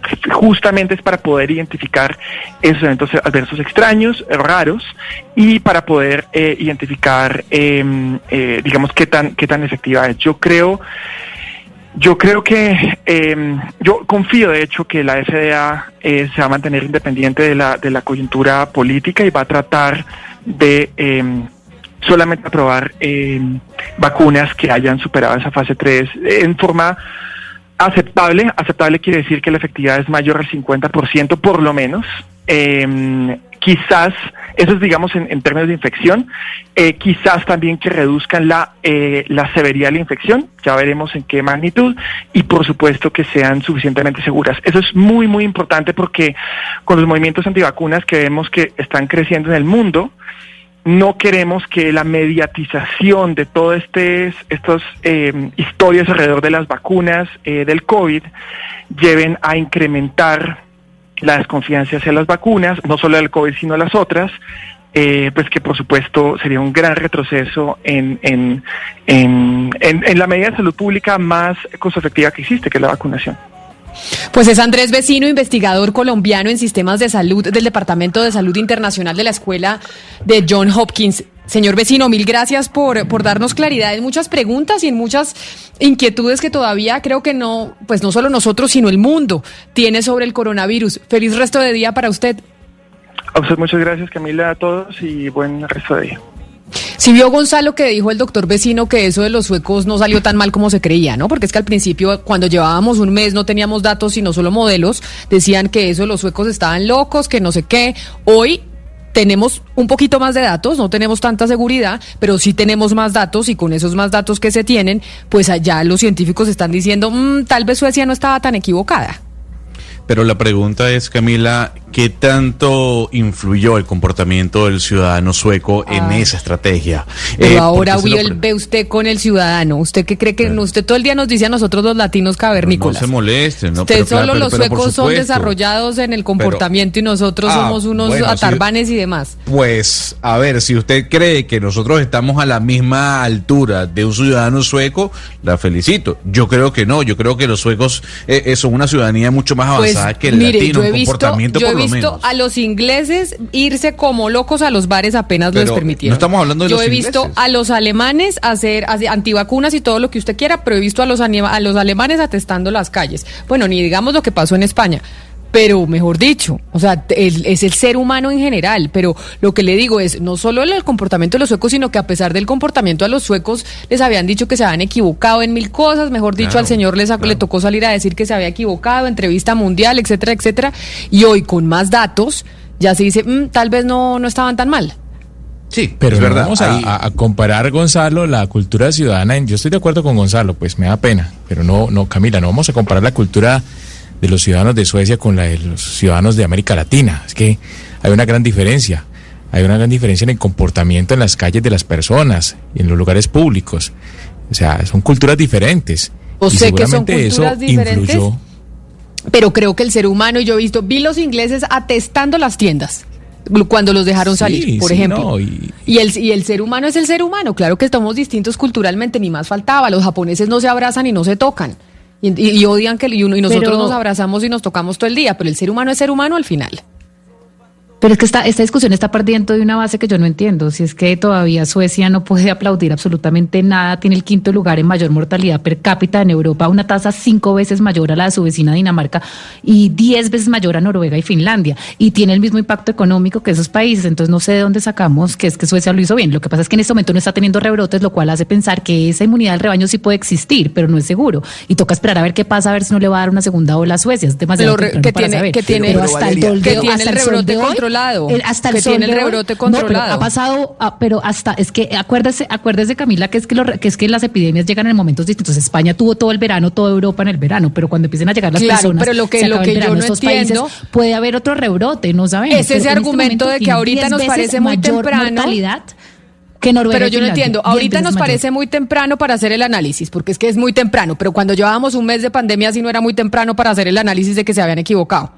Eso es lo que a mí no me cuadra. Camila, Entonces, cuando teníamos un mes de datos, doctor- sí, pues sí podíamos decir que se habían equivocado. Hoy que ya tenemos seis meses, sí, no es muy temprano para hacer el análisis. Eso es lo que a mí todavía no me termina de cuadrar en Pero, torno a los Ya Al que- final la historia nos dirá quién tuvo la razón, pero creo que tenemos más datos hoy a los seis meses que cuando empezó la pandemia que llevábamos uno, Oscar. Y el doctor vecino lo dijo muy claramente, o sea, solo se adquiere inmunidad con la vacuna. De resto no hay otra forma. Ahora, lo que estamos hablando de cómo, cómo, cómo se, se celebra, cómo se reúnen las personas, como, obviamente que todo el mundo, sea sueco, sea colombiano, sea barranquillero, sea caleño, a la hora de que le den libertad para salir después de seis meses de estar encerrados, pues sale la gente. Ahora, que salgan de una manera responsable. Yo he visto celebraciones en Europa, ahora que han ganado títulos los, los equipos ingleses y demás, todo el mundo sale a la calle y ahí no hay que tener en cuenta que es que son ingleses y los otros son latinos, nada que ver. Pues bueno, ahí está. Seguiremos discutiendo esto yo creo que por años. Por años tendremos este debate y ya la historia al final nos dirá quién, eh, quién tuvo la razón, quién lo hizo mejor, quién lo hizo peor.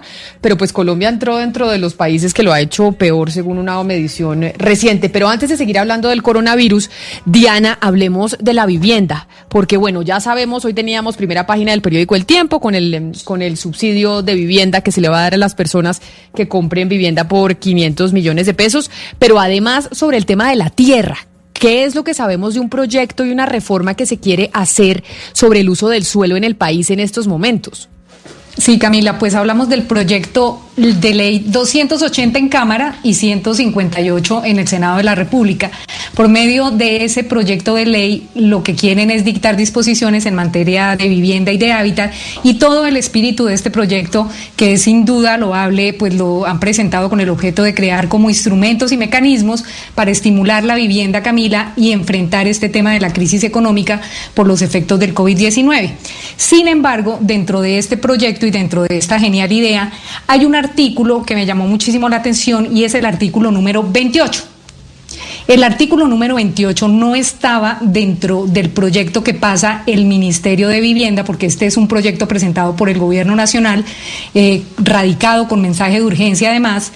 Ahí no estaba el artículo 28 y fue incluido, eh, nos imaginamos, y eso es lo que queremos resolver eh, precisamente hoy, porque en ese artículo 28, Camila, lo que se da es la potestad a los alcaldes municipales y distritales hasta el 31 de diciembre del 2023 para que incorporen al perímetro urbano predios que están en suelo rural o suelo suburbano. Entonces, usted tiene un predio en un municipio o lo tiene aquí en Bogotá y usted lo tiene en suelo rural y usted ahí en suelo rural no puede construir, entonces con este con esta ley, con este articulito, usted lo que hace es hablar con el alcalde y meterlo para poder construir vivienda con la salvedad de que en esa vivienda por lo menos el 20% será destinado a vivienda de interés social y de interés prioritario.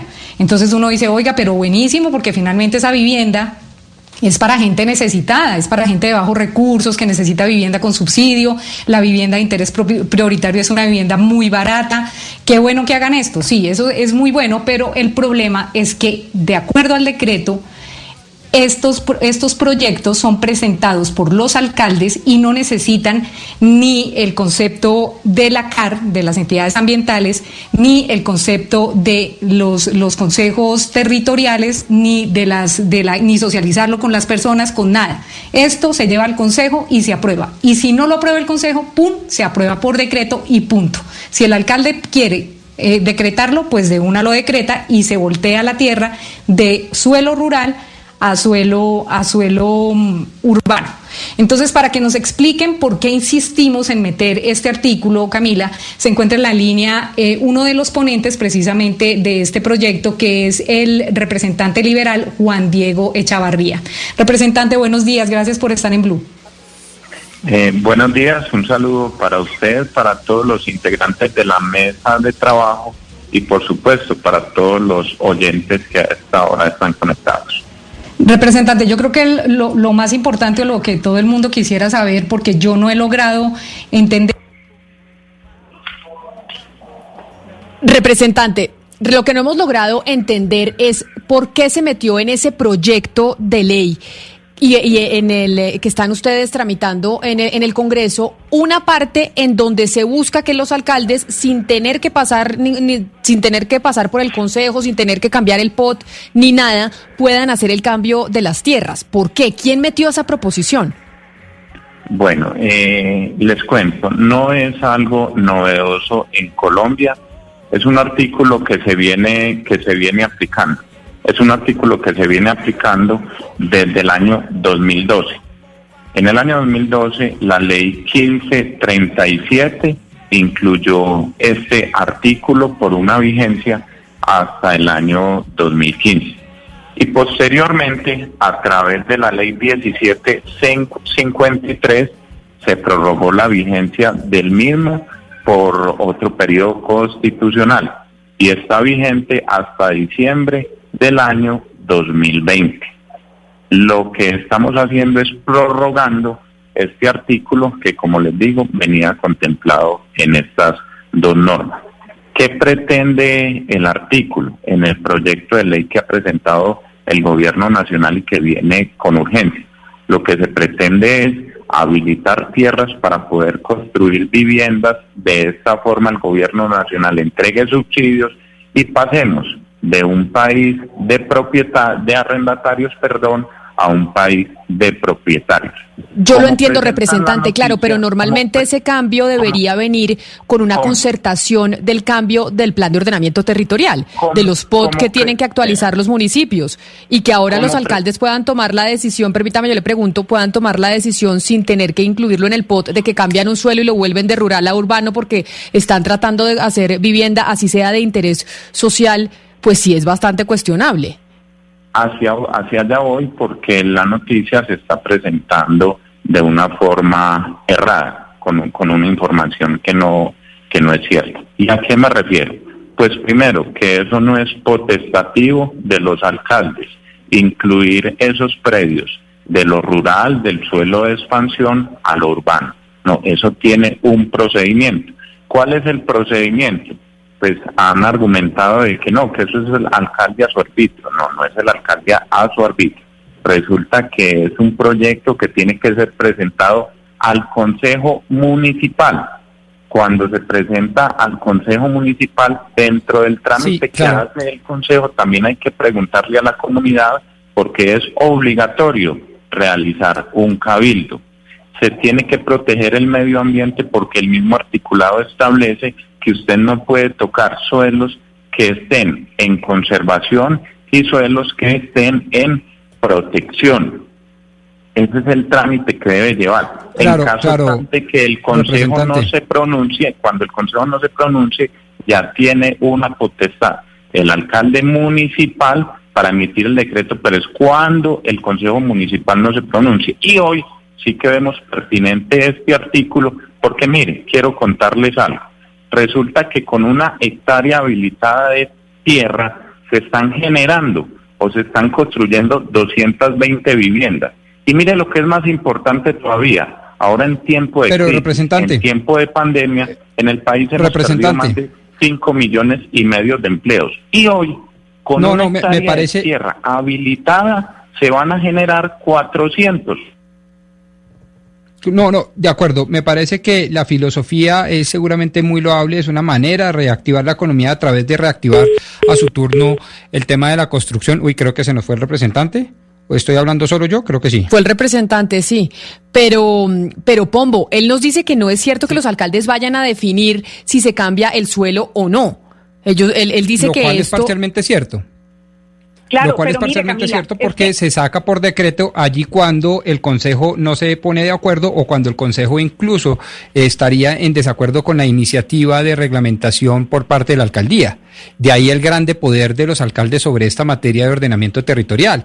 Entonces, en Claro. principio, pues eh, sería una decisión muy democrática, muy socializada a través del órgano representativo del municipio, que es el Consejo Municipal, pero tiene dos problemas aparentemente y eso sería interesante que lo auscultáramos con este representante, el doctor Echavarría. La primera, eh, la... eh, digamos, el involucramiento de conceptos técnicos desde el punto de vista ambiental en este nuevo procedimiento y lo segundo, de si se le va a dejar entonces esa potestad al alcalde para que lo Pero saque por decreto ahí- le quiero no preguntar- se lo apruebe. Ahí le quiero preguntar a Diana, porque a Diana, porque el representante dice que no es verdad que esto vaya a ser potestad de los alcaldes, entonces no entiendo cuál es la irregularidad. Mire, Camila, lo que dice el representante en parte es cierto. ¿Qué pasa? Lo que él dice tiene razón. En el artículo 47 de la ley 1537 del 2012 se metió esto. Cuando se acabó la, la vigencia en esa ley, se volvió a meter en el 1753 de 2015, que va hasta el 31 de diciembre del 2020. ¿Qué es lo que pasa? Que históricamente esta herramienta lo que ha servido no es para potencializar la vivienda de la gente pobre en Colombia, lo que ha servido es para volverse un negocio de volteo de tierra. Y le voy a dar un ejemplo. A una hora de Bogotá, Facatativa, Cundinamarca, se construyó un proyecto de 3.000 casas, Camila, 3.000, 3.000 viviendas, 3.000 apartamentos. Se construyeron sobre un nacimiento de agua del municipio. ¿Quién lo demandó? La CAR. ¿Por qué lo demandó la CAR? Porque ese proyecto se hizo por decreto, lo sacó el alcalde junto con el consejo, ellos hicieron ese proyecto, construyeron esas casas y ¿qué dijo la CAR? Óigame, están acabando con el nacimiento de agua de todo un municipio por un proyecto de 3.000 casas, de 3.000 apartamentos. Ese proyecto fue suspendido, pero ahí empiezan los problemas, Camila, porque el 20% de ese proyecto se supone que se destina a vivienda con subsidio. Entonces la gente que apeló a los subsidios para tener una vivienda, pues le forman eh, eh, problema al alcalde porque dicen, oiga, alcalde, nos va a dejar sin vivienda y el problema social que se arma es gigantesco. Entonces, y ese es solamente un ejemplo a una hora de Bogotá. Usted se puede imaginar lo que puede estar pasando en el resto del país y lo que evidentemente está pasando en, en el, en el resto del país. Pero no porque ya entiendo- la Procuraduría y la Fiscalía tienen una Diana. cantidad de denuncias de este volteo de tierras. Dígame, Camila. Pero no entiendo cuál, qué es lo diferente, porque lo que nos dice el representante es que esto es, esto viene pasando desde hace rato. Entonces, ¿qué es lo diferente que se metió dentro del proyecto que agravaría Camila, esta no situación que usted nos narra? Eh, el- lo, lo diferente de esto es que Camila saca, saca un informe el Ministerio de Vivienda donde dice que definitivamente el 88% de los municipios del país no han modificado su plan de ordenamiento territorial. Entonces uno dice, ¿por qué desde el gobierno y por qué desde el legislativo más bien no se preocupan porque los eh, alcaldes cumplan con la modificación que se debe hacer cada 12 años a los planes de ordenamiento territorial y les quita esta potestad de decretar por decreto un volteo de tierras porque lo hacen por decreto, porque si ellos ven que pueden construir, sacan un decreto y pasan un, un, un predio que es rural, lo pasan agrícola, gracias a este, a este articulito que han venido metiendo desde el 2012, porque es que es histórico ya. Y la Procuraduría General de la Nación tiene una cantidad gigantesca de denuncias en las que definitivamente, basados en este decreto, hacen proyectos con los que no cumple el espíritu de ese decreto. ¿Qué dice ese artículo, eh, eh, Camila? El artículo dice que no pueden construir en ninguna parte donde se, se procure no volver nada el, el sistema ambiental de este país. Entonces no se puede construir en, en ribera de río, no se puede construir en nacimientos de agua, no se puede construir en humedales, pero históricamente con ese decreto, con ese, con ese artículo que meten siempre en la ley, lo están haciendo los alcaldes y tienen muchas denuncias, el gobierno nacional tiene muchas denuncias, la procuraduría tiene muchas denuncias, la fiscalía tiene muchas denuncias de que los alcaldes esto lo volvieron un negocio. Y aún así insisten ahora en esta legislatura en meter nuevamente ese articulito, Camila, eso es donde uno dice, dígame, ¿dónde estamos propendiendo por el or- ordenamiento territorial real del país? Pues vamos a ver qué responde el Ministerio de Vivienda sobre por qué se sigue emitiendo ese, articulito que, según usted nos explica, ha tenido ya muchos problemas y los alcaldes se han aprovechado de ese artículo para cambiar el uso del suelo que posteriormente termina siendo demandado por cuenta de autoridades ambientales u otras razones. Son las 12 del día, un minuto, es momento de las noticias del mediodía.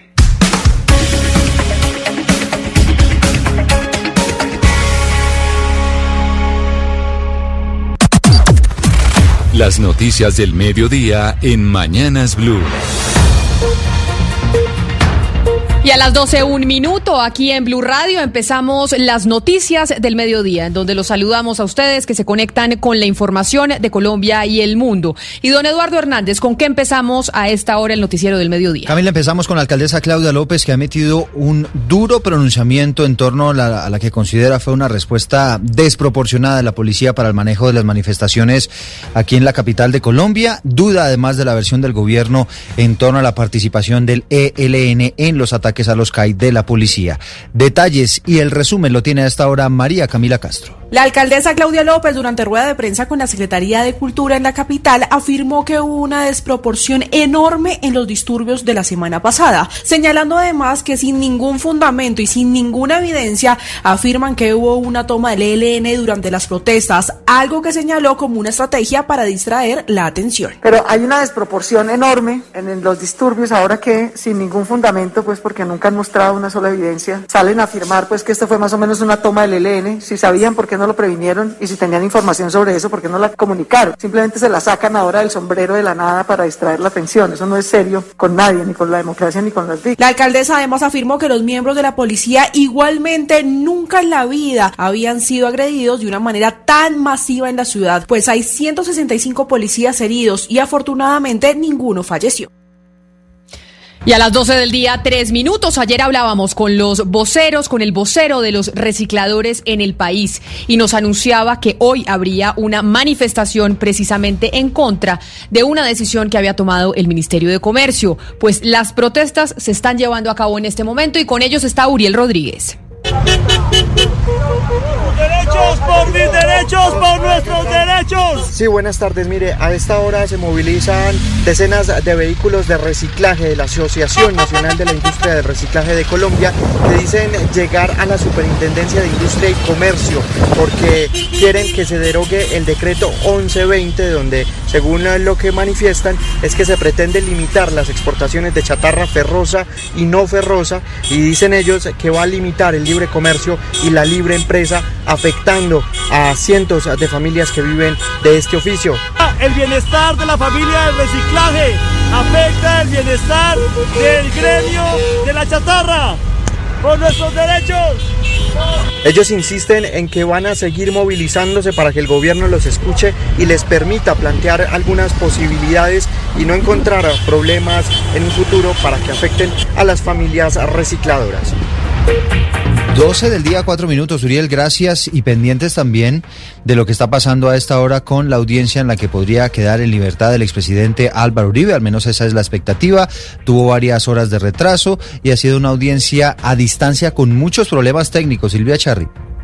Por el contrario, el fuero. Sí, Eduardo y oyentes, muy buenas tardes. Mire, le cuento que ya inició eh, más o menos sobre las 11 y 40 de la mañana. Se instaló tarde eh, la diligencia que estaba programada para las 9 de la mañana. Hubo un problema técnico con uno de los abogados, pero ya arrancó la diligencia ante la juez 30 de garantías de Bogotá, que es Clara Jimena Salcedo Duarte, quien tendría esa primera decisión eh, sobre el futuro mm, del expresidente Álvaro Uribe Vélez. Le cuento que hasta el momento ha hablado Reinaldo Que es el abogado de la víctima en este proceso, el senador Iván Cepeda, acaba de solicitarle a la juez eh, que este proceso se continúe bajo la ley 600, que es la que llevaba eh, la Corte Suprema de Justicia, es decir, que el proceso no vaya ante un juez de garantías. Escuchemos. La petición es que la señora jueza declare que efectivamente el procedimiento a seguir es la ley 600 del año 2000 y que por tanto no hay lugar a que un juez de garantías, en este caso su señoría, intervenga o continúe con la audiencia porque la competencia pues no correspondría para estos efectos eh, en, en materia de la 906 y por supuesto de un adelantamiento o realización de audiencias por un juez de garantías. También eh, se pronunció el exfiscal Eduardo Montealegre y su ex vicefiscal lo hace en este momento, el ex vicefiscal Jorge Perdomo, que lo que buscan es que eh, sean considerados como víctimas en este proceso y están apoyando esa tesis eh, del abogado de la víctima, Reinaldo Villalba. Silvia, y entonces más o menos cuánto se espera que vaya a durar esta audiencia, porque básicamente esa es la noticia del día en la que todo el mundo político está pendiente. ¿Cuánto tiempo calcula usted que va a durar esta audiencia del eh, ex senador y expresidente Álvaro Uribe? Se nos fue doña Silvia Charri, pero seguramente eso va para largo, eso va para largo y es la noticia de la que estamos pendientes. A las 12 del día, 6 minutos, seguimos con las noticias del mediodía y es que Naciones Unidas dice que tanto las FARC como el gobierno mantienen su compromiso de sacar adelante el proceso de paz. Marcela Peña. Pese a los desafíos en materia de seguridad, miles de excombatientes siguen apostándole a la reincorporación mientras el gobierno avanza en la compleja tarea de llevar el Estado a lugares en los que no estaba antes.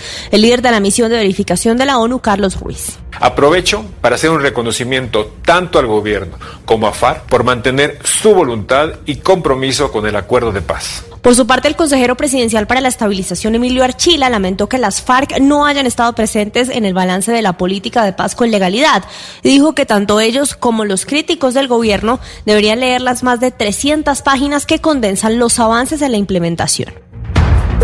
12 del día, 7 minutos. Avanzamos con más información a esta hora en Blue Radio. Los diseñadores del proyecto de Hidroituango acaban de romper su silencio. Dicen que no comparten ese estudio que les atribuye parte de la responsabilidad de la emergencia que se presentó en el año 2018. Desde Medellín, Camila Carvajal.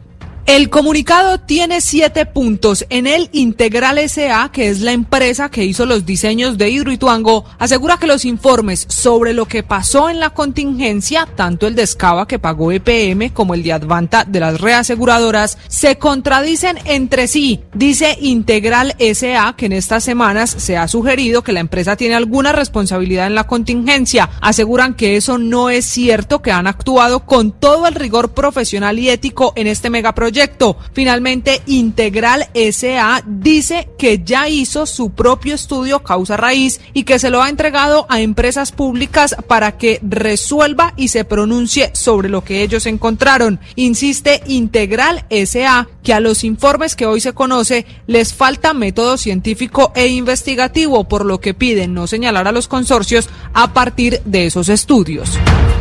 Gracias Camila y seguimos con la información porque lamentablemente vuelve la violencia al sur del departamento de Bolívar. Dos personas fueron asesinadas en una zona rural del municipio de Santa Rosa del Sur. Las autoridades han dicho que las dos víctimas realizaban extorsiones en la zona. Pero ¿cuál es la historia, Dalida Orozco? Como Misael Ríos Tarazona de 33 años y Wilson Aguilar de 37 años fueron identificados las dos víctimas de un doble homicidio que se presentó en la mañana de hoy en la vereda Río Amarillo Alto, zona rural del municipio de Santa Rosa del Sur en el sur de Bolívar. La policía del Magdalena Medio confirmó que ambos registran antecedentes por extorsión, concierto para delinquir y que uno de ellos integraría la red de apoyo del ELN en esta zona. Coronel Gustavo Martínez, comandante de la policía del Magdalena Medio. De acuerdo a las informaciones recolectadas en la región, estas personas se encontrarían eh, extorsionando a mineros ilegales de esta misma región. La policía, en coordinación con la Fuerza de Tarea Marte del Ejército que opera en esta zona, inició las investigaciones sobre este caso. Y a las 12 del día 10 minutos vamos al departamento del Magdalena porque en Ciénaga la policía capturó a alias El Tarra, jefe de la banda de Los Pachenca en ese municipio y ocurrió en medio de un operativo donde un hombre resultó herido al igual que un oficial de la policía. Luis Oñate. El coronel Oscar Solarte, comandante de la Policía Metropolitana en el norte del Magdalena, informó que José Francisco Álvarez Rodríguez, alias El Tarra, se enfrentó a tiros a la unidad de la SIGIN que adelantaba el operativo de captura en Ciénaga. Señaló que la capitán Joana Restrepo, comandante de la Policía Judicial en ese municipio, resultó herida en una pierna. La misma capitán logra, en medio del procedimiento, reducir a este cabecilla, eh, quien también presenta tres lesiones con arma de fuego en las piernas, e inmediatamente es capturado. Manifestó también el oficial que alias El Tarra es el jefe de la banda Los Pachenca en Ciénaga, aparece en el cartel de los más buscados del Magdalena y tiene una orden de captura vigente por tentativa de homicidio y porte ilegal de arma de fuego. Y ahora del departamento del Magdalena nos vamos para el Meta, porque las autoridades en Villavicencio están ofreciendo una millonaria recompensa para encontrar al responsable del asesinato de un feminicidio que dejó huérfanos a dos niños, Carlos Andrés Pérez. El hecho se registró cuando luego de varias horas de no conocer sobre el paradero de la mujer, sus familiares fueron hasta la casa y encontraron su cuerpo con signos de violencia. Las autoridades investigan si se trató de un feminicidio. Mientras tanto, Felipe Jarman, alcalde de la ciudad, ofreció una recompensa de hasta 5 millones de pesos por información que ayude a dar con el responsable de este hecho.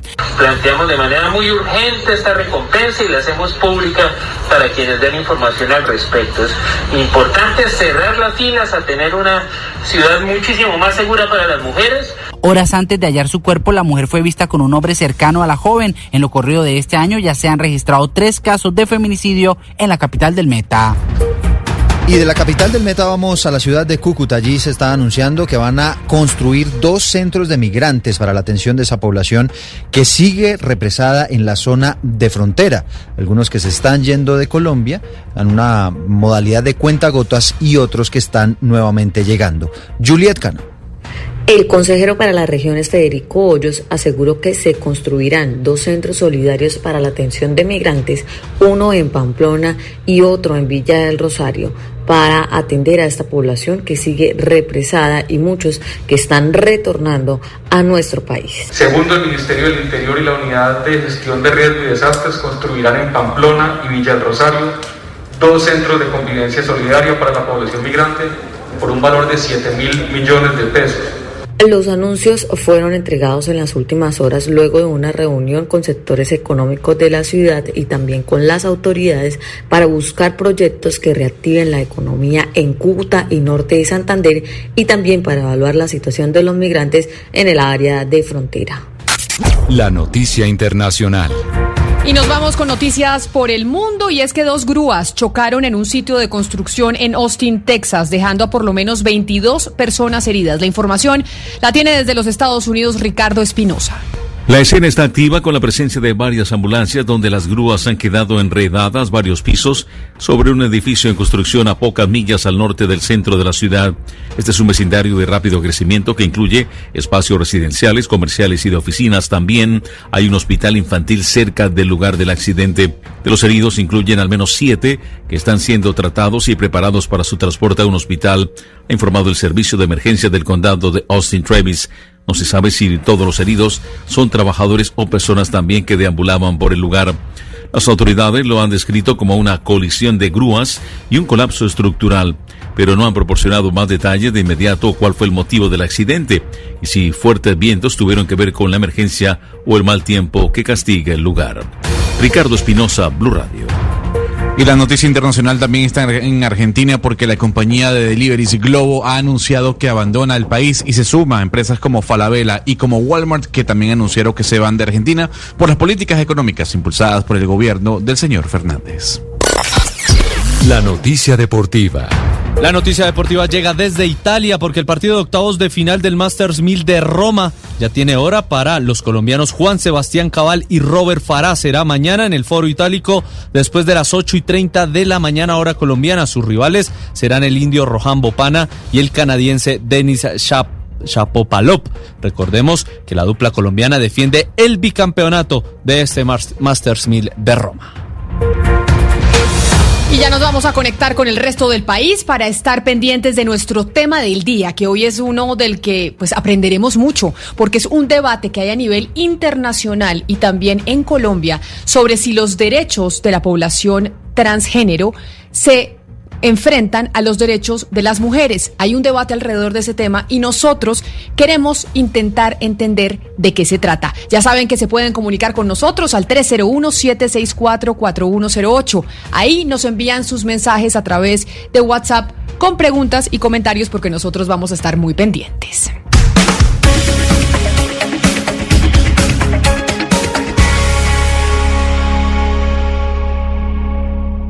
Una señal que se enlaza.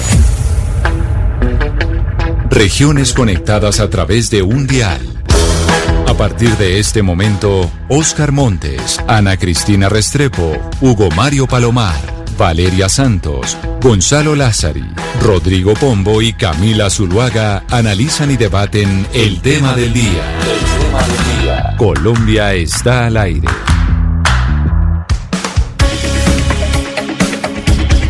Son las 12 del día, 16 minutos. Seguimos aquí en Mañanas Blue cuando Colombia está al aire y ahora nos adentramos en nuestro tema del día, que yo creo, doctor Pombo, que usted y yo y muchos oyentes y los miembros de la mesa de trabajo vamos a aprender al respecto, porque hay debates que se están dando a nivel internacional de los cuales no tenemos información acerca del lenguaje que debemos utilizar, de por qué se están llevando a cabo esos debates, cuáles son los derechos que se contraponen unos y otros. Así que está listo eh, para aprender y para tener cuidado también en la forma en, eh, en la que nos expresamos referente a estos temas?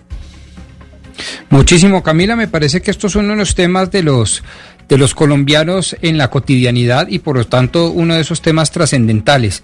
La verdad es que todo asunto que concite el debate de los alcances sobre los derechos fundamentales de las personas debería ser un tema de primerísimo orden.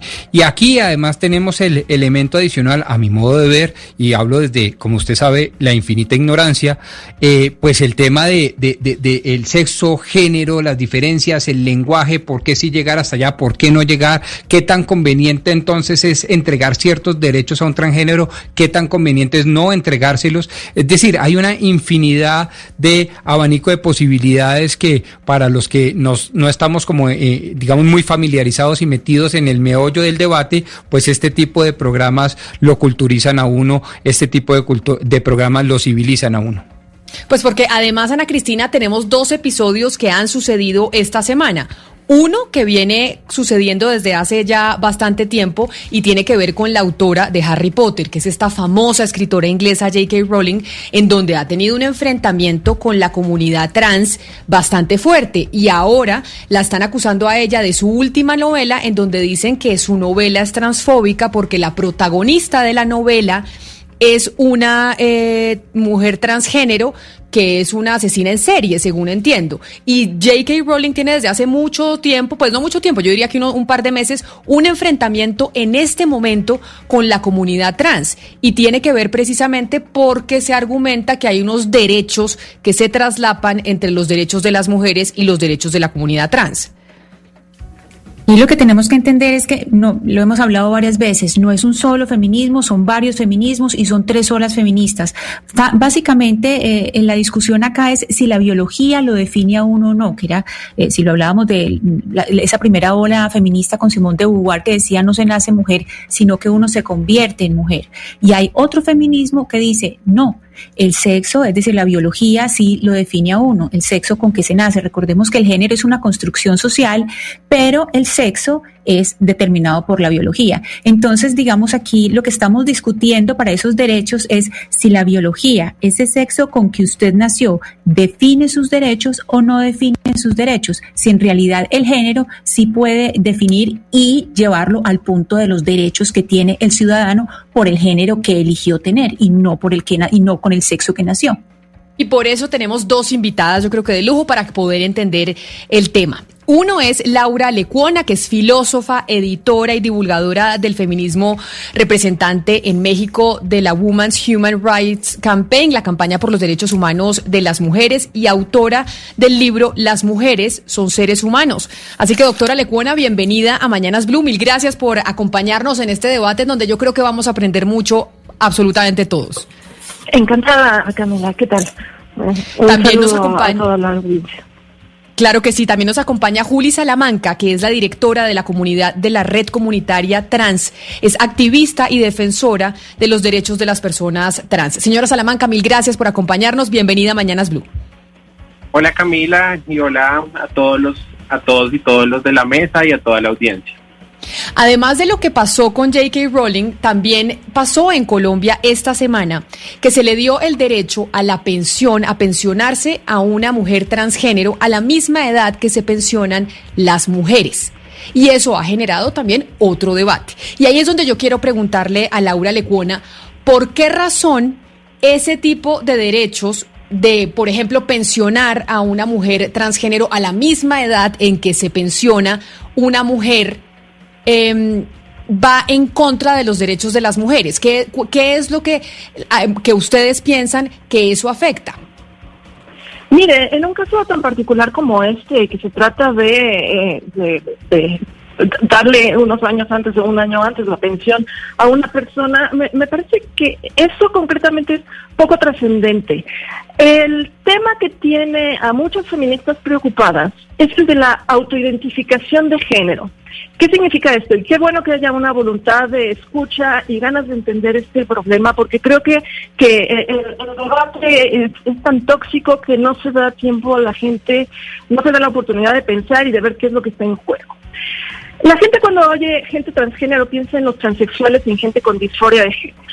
Eso parece ser que ya no es criterio de nada, porque actual movimiento por la identidad de género o el actual transactivismo, que, cuidado, yo no lo equipararía a la comunidad trans, porque hay mucha gente trans que no está de acuerdo con esto de lo que voy a hablar, eh, lo que impulsan es algo que se llama autoidentificación de género, que en realidad significa que cada uno puede decidir de qué sexo es.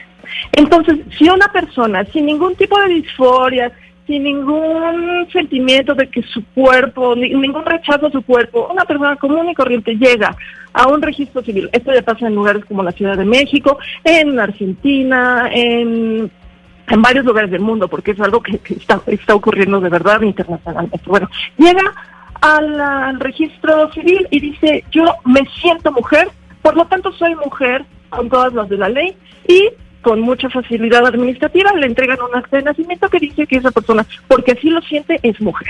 Entonces, están, están dando al traste con la definición de persona trans y con la definición de mujer. Porque estas no son cosas que uno sienta un día y otro no. O sea, ser mujer es una realidad material, no es un sentimiento en la mente de algunas personas. Y este movimiento lo que está haciendo es redefinir mujer y lo más triste de todo es que son una serie de hombres definiendo lo que es ser mujer. Y ser mujer ya no es una realidad material, ya no es nacer con un cierto tipo de potencial reproductivo, que es la razón por la que se oprime a las mujeres en este mundo patriarcal. No, eso ya no es ser mujer, es sentirse de cierto modo. No sé, seguramente ustedes recuerdan cuando se hablaba de los roles sexuales. Una niña debe vestirse de cierto modo, jugar a ciertas cosas, aspirar a ciertas cosas en la vida, típicamente a la maternidad y a servir a un marido, y un hombre debe aspirar a cosas más trascendentes, ¿no? O sea, somos roles sexuales que les asignan a las personas según su sexo ciertos intereses, ciertas potencialidades intelectuales, cierto lugar en la vida. Bueno, el feminismo ha querido romper con esos roles sexuales y decir las mujeres no tenemos que vernos limitadas por nuestro sexo. Pero es aquí que este moderno movimiento de la identidad de género nos dice, no, si los roles sexuales son importantísimos, es más, los roles sexuales determinan de qué sexo somos. Porque de qué otro modo podemos entender qué significa sentirse mujer. Las mujeres y los hombres no nos sentimos mujeres u hombres, no sabemos mujeres u hombres, porque tenemos determinado cuerpo, pero nuestros intereses, nuestros gustos no determinan nuestro sexo, determinan si acaso nuestra personalidad. No sé si Laura, un poco para tratar de entender lo que usted lo que usted está diciendo y que los oyentes entiendan porque es un debate bastante complejo. Lo que usted está diciendo es que ustedes en realidad no creen en la identidad de género porque este género termina reforzando estereotipos creados por el patriarcado. Entonces, en la medida en que una persona pueda nacer y determinar su género y decir yo no me identifico con este género, es porque no se está identificando con las estructuras creadas por un mundo machista. ¿Estoy en lo correcto? Exactamente, Camila. No creemos en la identidad de género y nos preocupa mucho que en legislaciones de todo el mundo la categoría del sexo, que es algo material y verificable, se esté sustituyendo por identidad de género, que es una cosa etérea, siempre muy mal definida, muy subjetiva y absolutamente inverificable, porque la única, o sea, esta esta ideología, digamos, lo que impulsa es la idea de que el único que puede saber cuál es su sexo es la, la persona misma. No hay ninguna manera de verificarlo externamente. Entonces, esto da lugar a muchas trampas por parte de hombres que no son transexuales, son hombres que simplemente llegan y dicen, yo me siento mujer, por lo tanto soy mujer, y si es un hombre, por ejemplo, y esto ha pasado en varias partes del mundo, no estoy exagerando, no estoy alarmando inútilmente, un hombre encarcelado por violencia sexual dice, ah, no, yo me siento mujer, entonces eh, eh, merezco o tengo el derecho a estar en la cárcel de mujeres. Y llevan a ese señor porque dice que se siente mujer, signifique eso lo que signifique, el señor dice que se siente mujer, por lo tanto es mujer con todas las de la ley, y la llevan a la cárcel de mujeres, donde todas las mujeres presas quedan expuestas. Entonces, por el deseo de un señor o el capricho de un señor, que insisto, no es transgénero y por supuesto tampoco es mujer, simplemente dice sentirse mujer, por el capricho de ese señor, todas las mujeres presas quedan expuestas y sus derechos, bien, gracias. Porque lo que nos importa es el derecho del Señor. Entonces es una vez más el patriarcado O sea, por, porque, y, y, bueno, en fin, este, no sé si esto claro, un poco. pero permítame, Laura, darle la palabra a Juli Salamanca, que es la directora de, la, de comunicaciones de la red comunitaria trans sobre este tema y sobre lo que está diciendo eh, la señora Lecuana, Lecuona, Juli, y es la visión que ustedes tienen desde este colectivo y esta red comunitaria trans, porque acá lo que sí se está eh, diciendo desde un sector del, del feminismo, desde un sector de las mujeres, es aquí no, uno sí nace mujer, uno no se hace mujer. Y ustedes tienen una visión pues totalmente opuesta y por eso quiero que no la explique. Bueno, primero yo quiero decir, eh, pues enfáticamente que los derechos de las personas trans no se debaten, ¿sí? se garantizan. Por eso desde la red comunitaria trans y desde el movimiento trans celebramos el fallo eh, de la señora Elena, que lo cual lo que está haciendo es reconociendo a la señora Elena como una ciudadana y, garantiz- y garantizándole en la práctica sus derechos. Acá uno puede mirar ese fallo y a mí me gustó mucho el fallo porque el fallo lo que hace es reconocer que Elena es una mujer eh, y lo reconoce en varias partes. Y como mujer tiene ciertas obligaciones, tiene unos deberes y unos derechos y tiene un derecho a la pensión. Yo creo que esto, eh, nuestras ganas es que un futuro esta no, esto no sea noticia, que sea totalmente eh, normal, por decirlo de alguna manera, una mujer trans pueda acceder a su pensión como cualquier otra mujer. Acá es- hay algo muy importante y es que yo sí creo que ser feminista es creer que todas las personas debemos tener las mismas oportunidades, los mismos derechos, sin importar nuestro género, nuestro sexo, nuestra raza. Y acá hay algo muy importante y es que creo profundamente que no podemos caer en el esencialismo biológico. ¿sí? El esencialismo biológico para las mujeres feministas representa un peligro, porque por medio de este esencialismo biológico han condenado a las mujeres a practicar ciertas tareas, a quedarse en la casa. Es decir, las mujeres se tienen que comportar de esta manera, las mujeres tienen que hacer esto, las mujeres tienen que lucir esto. Entonces sí creo que es importante que saquemos la discusión del esencialismo biológico y que construyamos un movimiento en el que tengamos en cuenta que el feminismo tiene que ser interseccional. El feminismo se opone totalmente a este esencialismo biológico eh, y creo que es muy importante hablar acá. Pero eh, Juli, yo déjeme, yo la interrumpo porque ahí cuando usted habla del esencialismo biológico, yo escuchando a Laura Lecuona, es básicamente lo que dice ella, y no sé si lo he interpretado bien, es una vez más los hombres definen quién es mujer y quién no.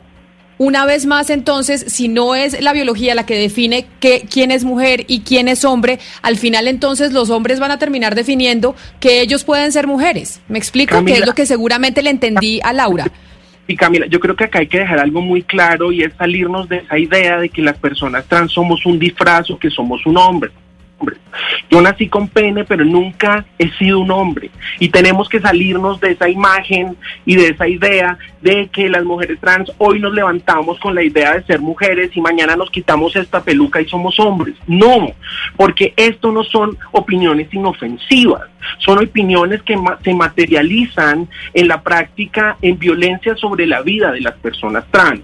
Y Camila, a mí lo que me parece muy peligroso es que al escuchar muchas eh, opiniones de las personas antiderechos, de las personas trans, al escuchar también argumentos de la policía y al escuchar argumentos eh, de muchos de los asesinos de las mujeres trans en Colombia, apelan al mismo argumento y es que las mujeres trans no son mujeres, que nunca vamos a llegar a ser mujeres y que no tenemos una vagina.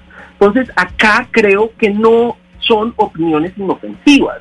Y quiero hacer un contexto pequeño.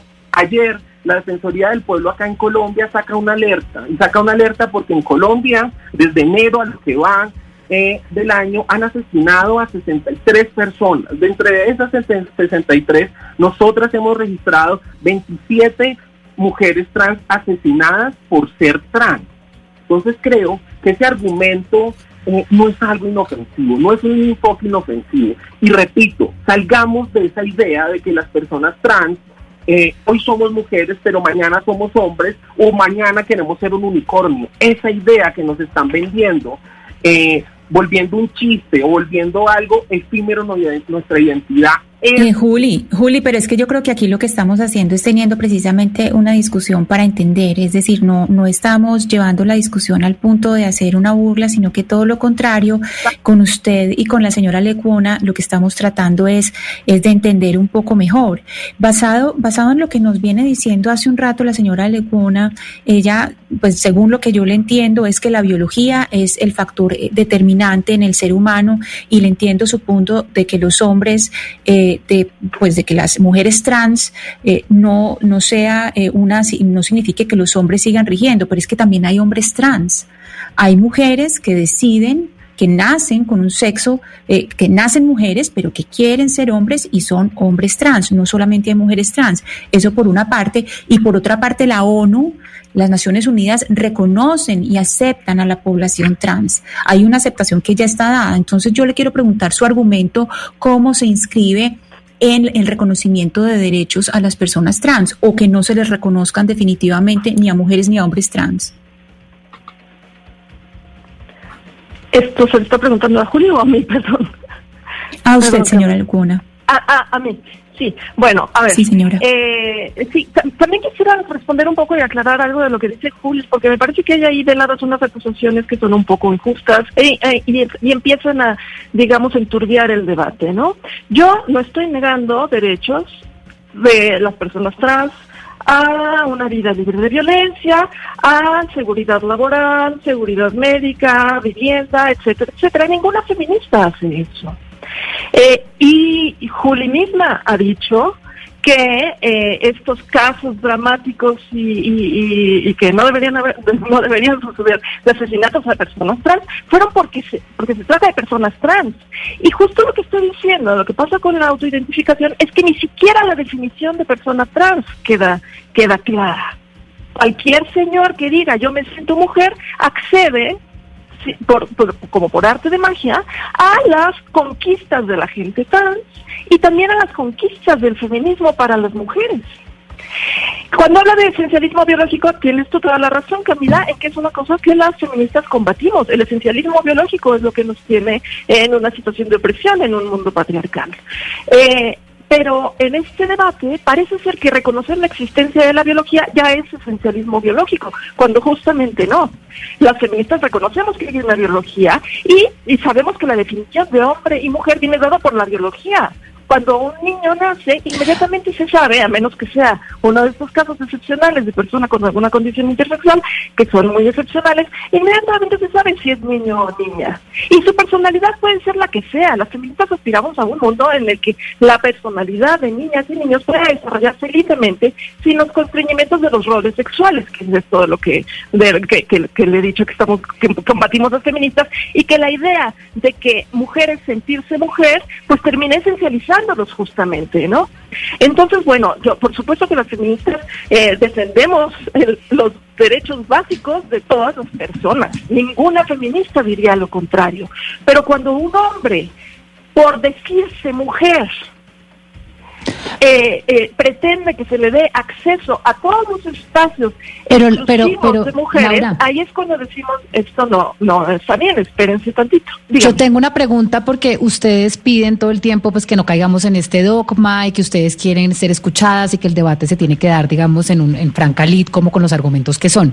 Pero yo la escuchaba y he tratado de entender el tema de la identidad de género, los temas profundos, pero usted cae una vez más y otra vez y otra vez en el argumento de que estas, esta comunidad es como si estuviera basada de hombres impostores y hombres que quieren aniquilar a la mujer, en vez de, ver a la gran mayoría como personas, un segundo, en vez de ver a la gran mayoría de esta comunidad como personas vulnerables, excluidas, maltratadas por la sociedad y por su familia.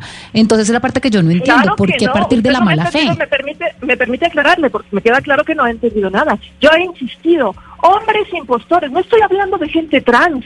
La autoidentificación también da al traste con la definición de lo que significa ser trans. Y esta historia de las personas oprimidas que sufren con su cuerpo, etcétera, etcétera, también tenemos que borrarla de un plumazo, porque la gente que ahora nos dicen que es trans y que vemos en distintas partes del mundo son hombres heterosexuales sin ninguna disforia que de repente dicen que son trans y ya se vuelven ellos los portavoces de un movimiento que no les corresponde. La gente transexual también está muy enojada con esto que está pasando, o gran parte de la gente transexual, porque no los representan y no están velando por sus derechos, están invadiendo espacios y están eh, eh, ilegítimamente adueñándose del movimiento feminista, por ejemplo, del movimiento trans, del movimiento LGBT. Y no estoy hablando de comunidad trans, estoy hablando de hombres sin ningún tipo de disforia. Los hombres mienten, eso lo sabemos. Los hombres pueden ser violentos, eso lo sabemos. No todos los hombres, por supuesto. Pero quiero subrayar que yo no estoy hablando de gente trans, estoy hablando de lo que esta ley de autoidentificación permitiría, porque no habría ningún control sobre quién realmente puede acceder a la etiqueta de trans. No estoy hablando de la comunidad trans.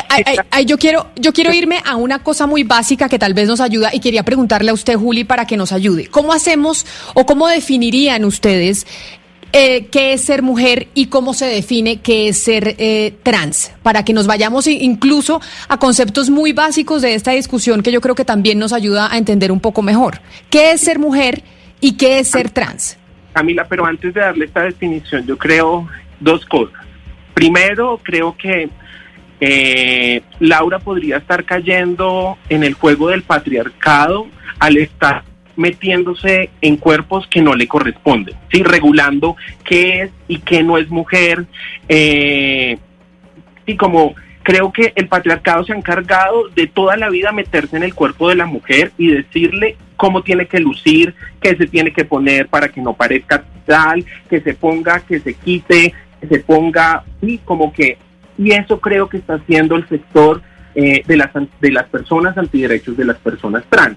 Se está metiendo en el cuerpo de las personas trans y según su criterio están decidiendo si es una mujer o si es un hombre, cosa que pasaba mucho acá con el, con el eh, decreto pico y género. Si cualquier persona en la calle eh, cualquier policía, según su criterio, según la imagen que ven, podría decir si soy una mujer o si soy un hombre. Entonces, una mujer que se escapa de eh, todas estas eh, preconcepciones y lo que espera el mundo de ser mujer, que se corta el pelo, que está totalmente calva, entonces para los ojos de estos sectores no sería tan mujer.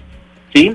Y creo que entonces con la tendríamos algo de acuerdo, entonces ella es muy enfática que dice eh, que no es con las personas trans, entonces nosotras eh, creo que estaríamos del mismo lado diciendo, sí, nosotras también denunciamos y denunciaremos a personas que se quieran hacer pasar por nosotras, que se quieran apropiar de nuestras luchas para ganar ciertos eh, privilegios. Creo que la discusión ahí estaríamos del mismo lado. Acá lo que no podemos permitir, eh, Laura eh, y a toda la audiencia, es que las personas sigan metiéndose en los cuerpos de las personas trans.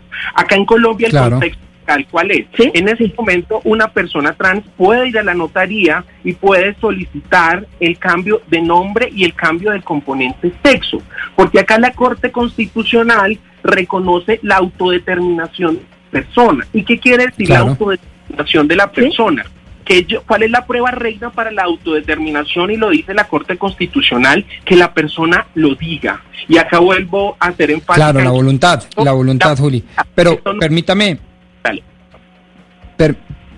permítame, Juli, porque eh, gracias a lo que usted acabó de decir, que ciertamente para ubicar a nuestra invitada, la doctora Laura Lecuona, allá en México, pues son decisiones judiciales de nuestro máximo tribunal constitucional.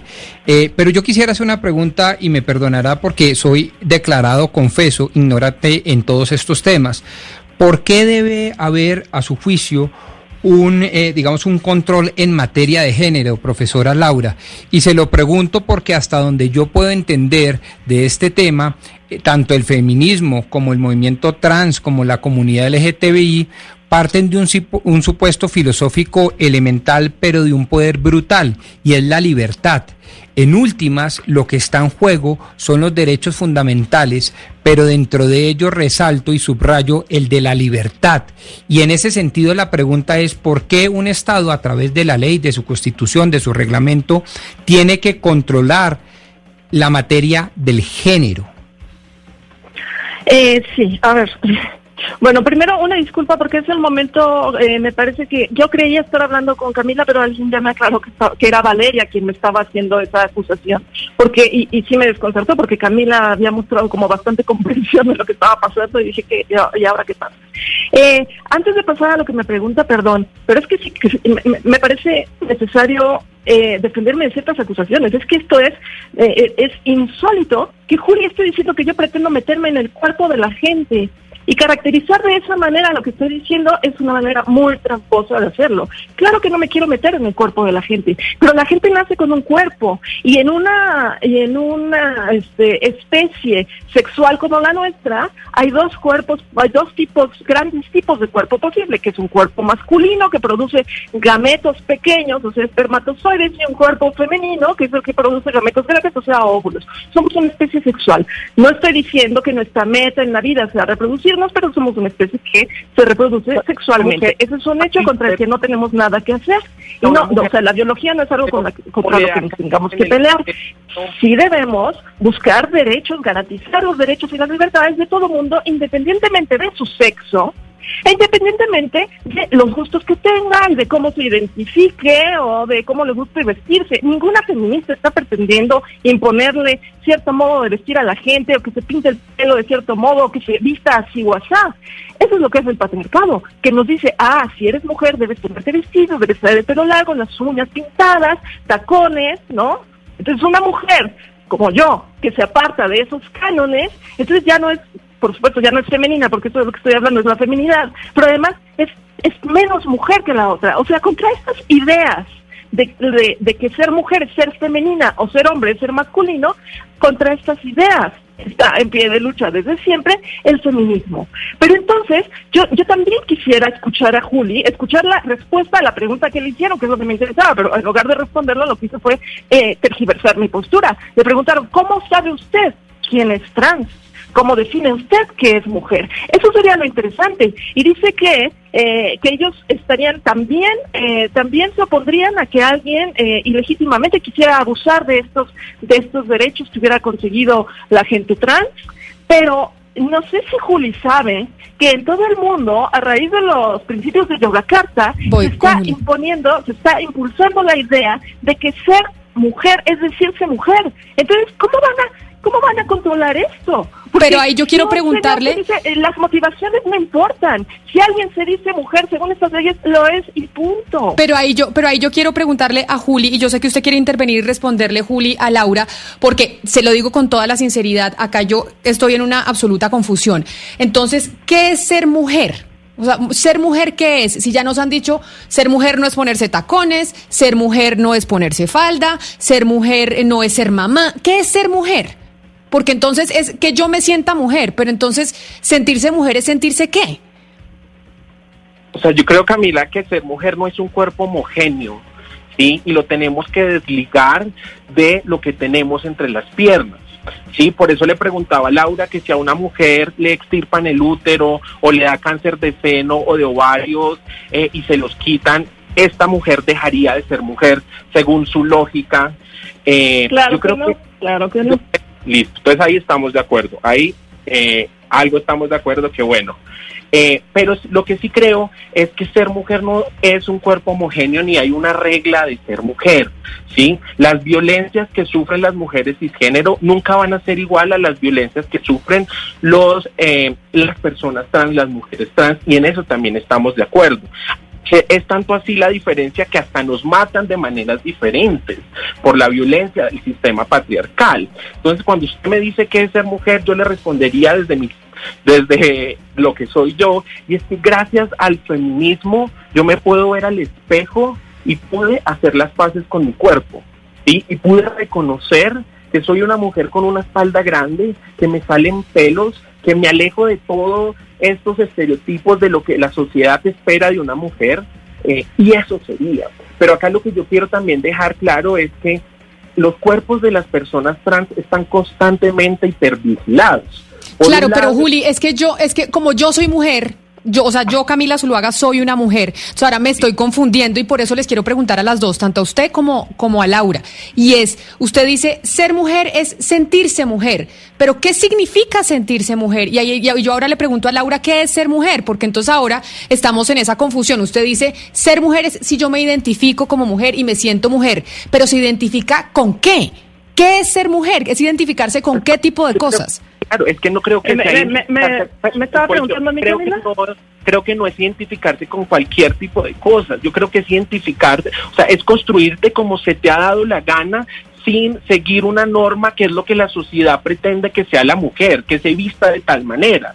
Sí, acá nunca vas a escuchar por parte mía que ser mujer es tener una vagina, porque eso no eh, es únicamente lo que hace a una mujer cisgénero.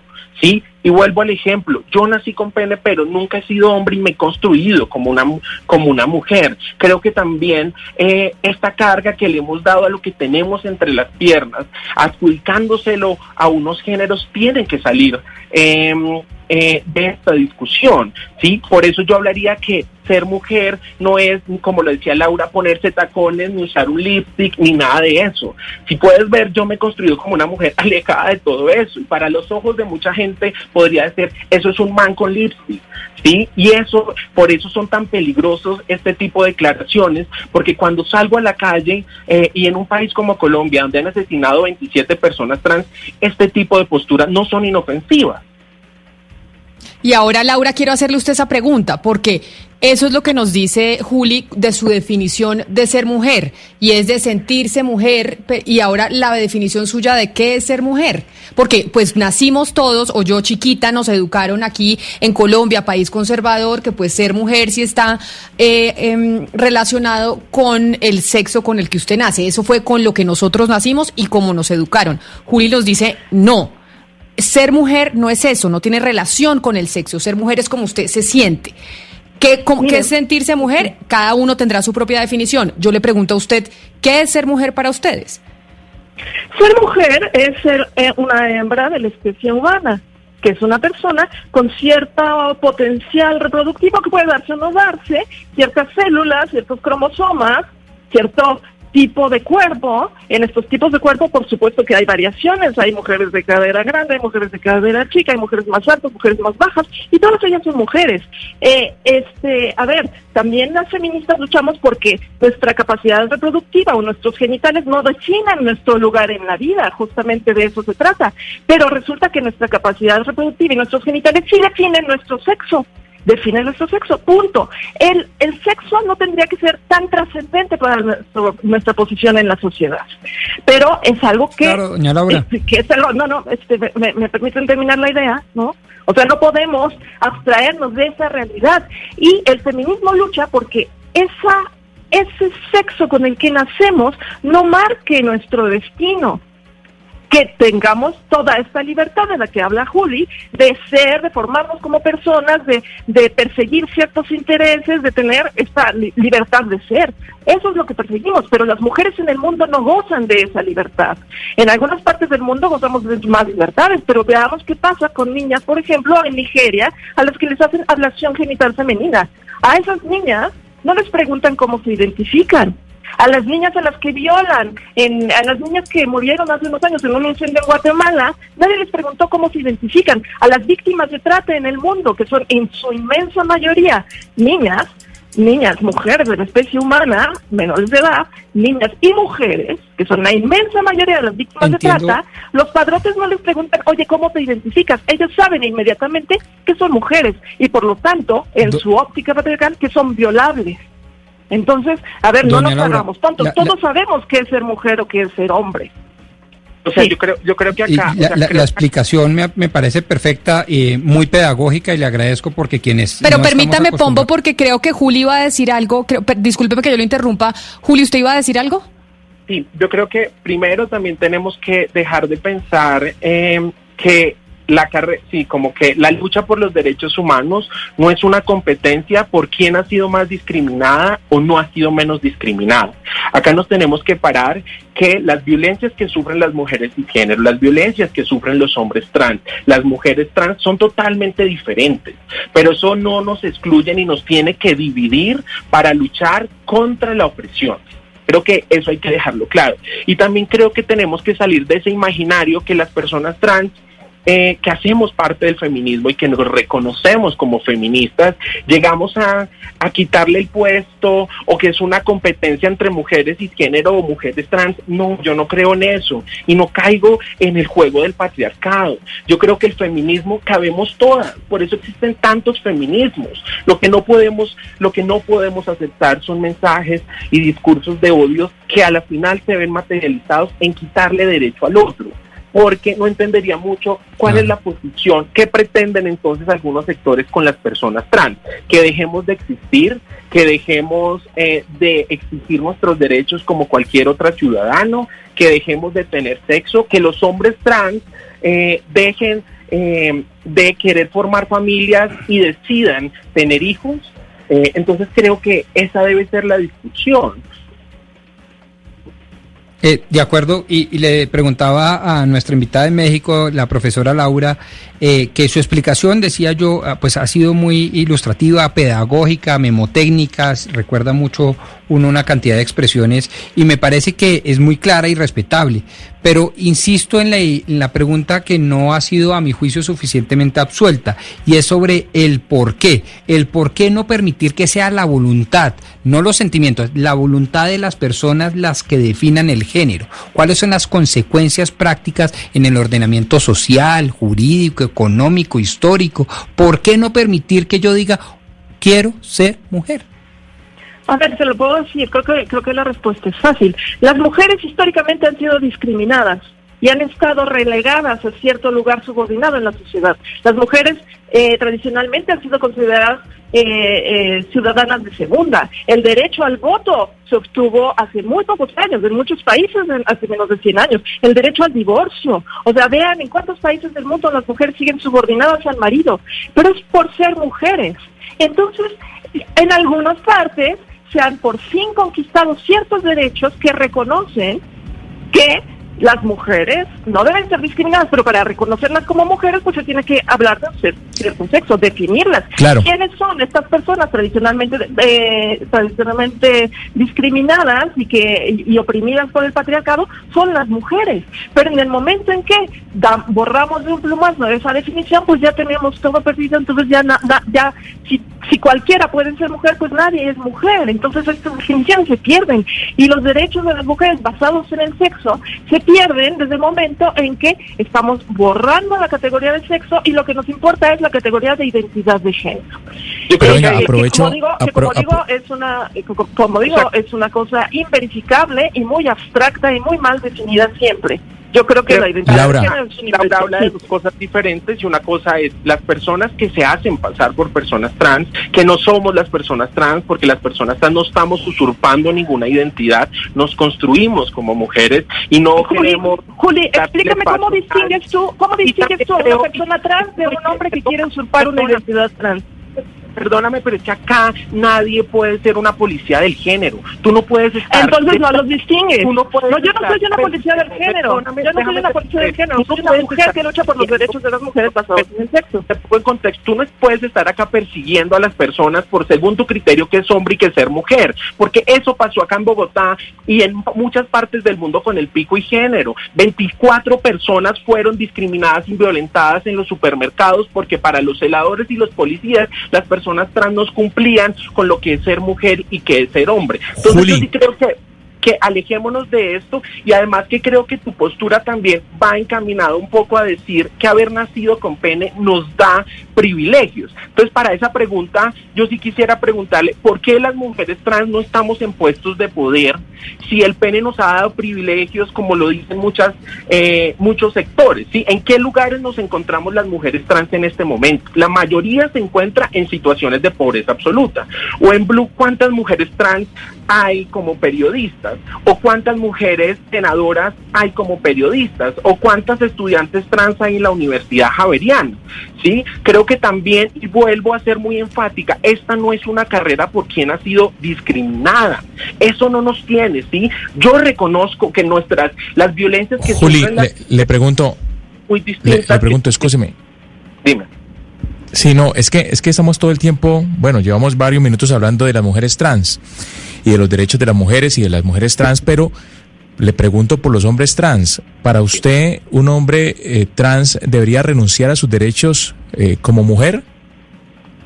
Pero, o sea, como es que acá es la discusión. Cuando un hombre trans decide ser padre, entonces se le sataniza. Y eh, porque entonces no entendemos que un hombre se desprenda de su masculinidad y decida quedar embarazado. ¿Sí? Entonces acá vamos a, a pensar que este hombre, como hombre, que los hombres pueden quedar embarazados porque los hombres trans son hombres, entonces no pueden tener los derechos eh, con los que cuenta una mujer que decide quedar embarazada.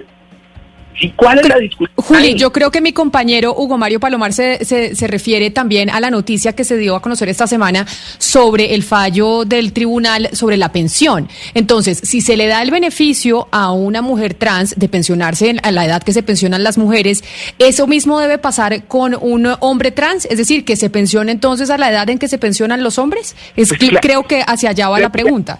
Pues creería que sí en este momento, porque cuando yo construyo como una mujer, eh, cuando sí soy una mujer trans para el Estado, para la sociedad, entonces tengo ciertos deberes y tengo ciertos derechos. En el caso de Elena, Elena se construyó como una mujer trans, lleva trabajando 53 años, cumplió los requisitos para pensionarse y pare- eh, parece ser que Colpensiones las trataba como un hombre, le decía que no, que no, que no, y por esto este fallo es tan importante, porque está materializando en la práctica los derechos de una ciudadana. ¿Sí? Y la Corte es clara en un párrafo porque dice, la, la señora Elena es una mujer, ¿sí? Y no se le puede tratar como diferente. Acá la Corte Constitucional ha sido claro con la autodeterminación de las personas. Y para la audiencia que nos está escuchando, las, cualquier persona trans que quiera realizar el cambio de nombre y el cambio del componente sexo en su cédula puede acercarse a una notaría, hacer una declaración extrajuicio y realizarla. Ok, pero se nos va acabando el tiempo. Yo creo que tenemos muchas preguntas todavía. Es un tema del que estamos aprendiendo. Pero Juli, a mí me llamó la atención que usted dijo hay una cantidad de violencia en, en esta discusión. Y yo veía ayer a través de redes sociales y veía lo que ha pasado, por ejemplo, con J.K. Rowling, en que también hay una cantidad de violencia de parte de los colectivos trans a quienes se atreven a pensar distinto, a quienes se atreven tal vez a plantear la posición que plantea Laura Lecuona en esta, en discusión. ¿Por qué? ¿Por qué esa agresividad? Yo incluso veía ayer uno diciendo es que al- a la que defienda no sé quién le voy a sacar las los ojos por perra y la voy a matar. Y, y una, y, un bullying y una cancelación a quienes pues se atrevan a pensar, a pensar distinto. ¿Por qué? Bueno, aclarar que ese tweet no fue de una persona trans, fue de un hombre eh, y que lo rechazamos totalmente, sí, como que la violencia no se justifica en ninguno de los casos. Lo que creo que acá no se puede equiparar es eh, que la señora, la autora de este libro emita eh, un discurso de odio, un discurso que se materializa en contra de la vida de las personas trans, con que una persona trans eh, le diga que es un discurso de odio. ¿sí? Veamos las consecuencias, veamos, equiparemos también cuál es la situación en el mundo de las personas trans que viven en la extrema pobreza, que la eh, expectativa de vida de las personas trans en América Latina, más específico de las mujeres, es de 35 años. Entonces yo sí creo eh, que en este momento la estrategia que tenemos que hacer con este tipo eh, de opiniones es ignorarlas, ¿sí? Y yo no hablo de cancelarlas, ¿sí? Es ignorar el odio, ¿sí? Porque hay cosas que no vamos a llegar a ningún consenso, ¿sí? Para Laura, las mujeres trans nunca vamos a ser mujeres porque no tengo una vulva, eh, y para nosotras, todas las... Sí, no, las mujeres no son un cuerpo homogéneo y las mujeres trans hemos luchado muchos años porque no nos vengan eh, a cuestionar si somos, si no somos, si tenemos que tener, si nos ponemos ser es malo porque estamos jugando con el patriarcado, pero si no nos ponemos, no somos, no nos ponemos tetas, no somos tan mujeres porque no parecemos lo que esperan de ser mujer. Entonces yo sí creo que la violencia en este caso sobraría pero creo que el movimiento trans acá ha sido un movimiento enfático que no va a dar un paso atrás en materia de garantía de sus derechos. ¿Y por qué estas declaraciones de este personaje son totalmente desafortunadas? Eh, porque ella eh, insinúa que las personas trans entramos al baño que nos corresponde, que es el baño de las mujeres, en mi caso mujer trans, queremos ir a violar. Yo no sé si en el panel de pronto tienen cifras de cuántas mujeres trans acá en Colombia han entrado al baño de mujeres a violar a otras mujeres. Sería bueno tener esa cifra para que se hable desde la evidencia. Entonces sí creo que cuando una figura pública o una figura con una posición de poder da este tipo de declaraciones que van en contravía de los derechos, sí se convierten en mensajes de odio. Yo las tengo que interrumpir, nos quedan muchas cosas por hablar, pero se me acabó el tiempo y ya vienen nuestros compañeros de Meridiano Blue. Les me comprometo a que hacemos otra sesión para seguir eh, discutiendo este tema con las dos. Juli, mil gracias. Juli Salamanca, mil gracias a usted por haber estado aquí. Laura Lecuona, filósofa, editora y divulgadora del feminismo, representante en México, mil gracias por haber aceptado esta invitación y como les digo, me comprometo a que hagamos una segunda charla al respecto porque todavía quedan muchas preguntas y pues mucho más por discutir. A las dos, eh, mil gracias por haber estado aquí, haber compartido con nosotros y haber respondido nuestras preguntas. Es la una de la tarde, ya un minuto me pasé, un minuto llegan nuestros compañeros de Meridiano Blue. A ustedes mil gracias por haber estado conectados con nosotros y nos encontramos de nuevo mañana a las diez y media de la mañana.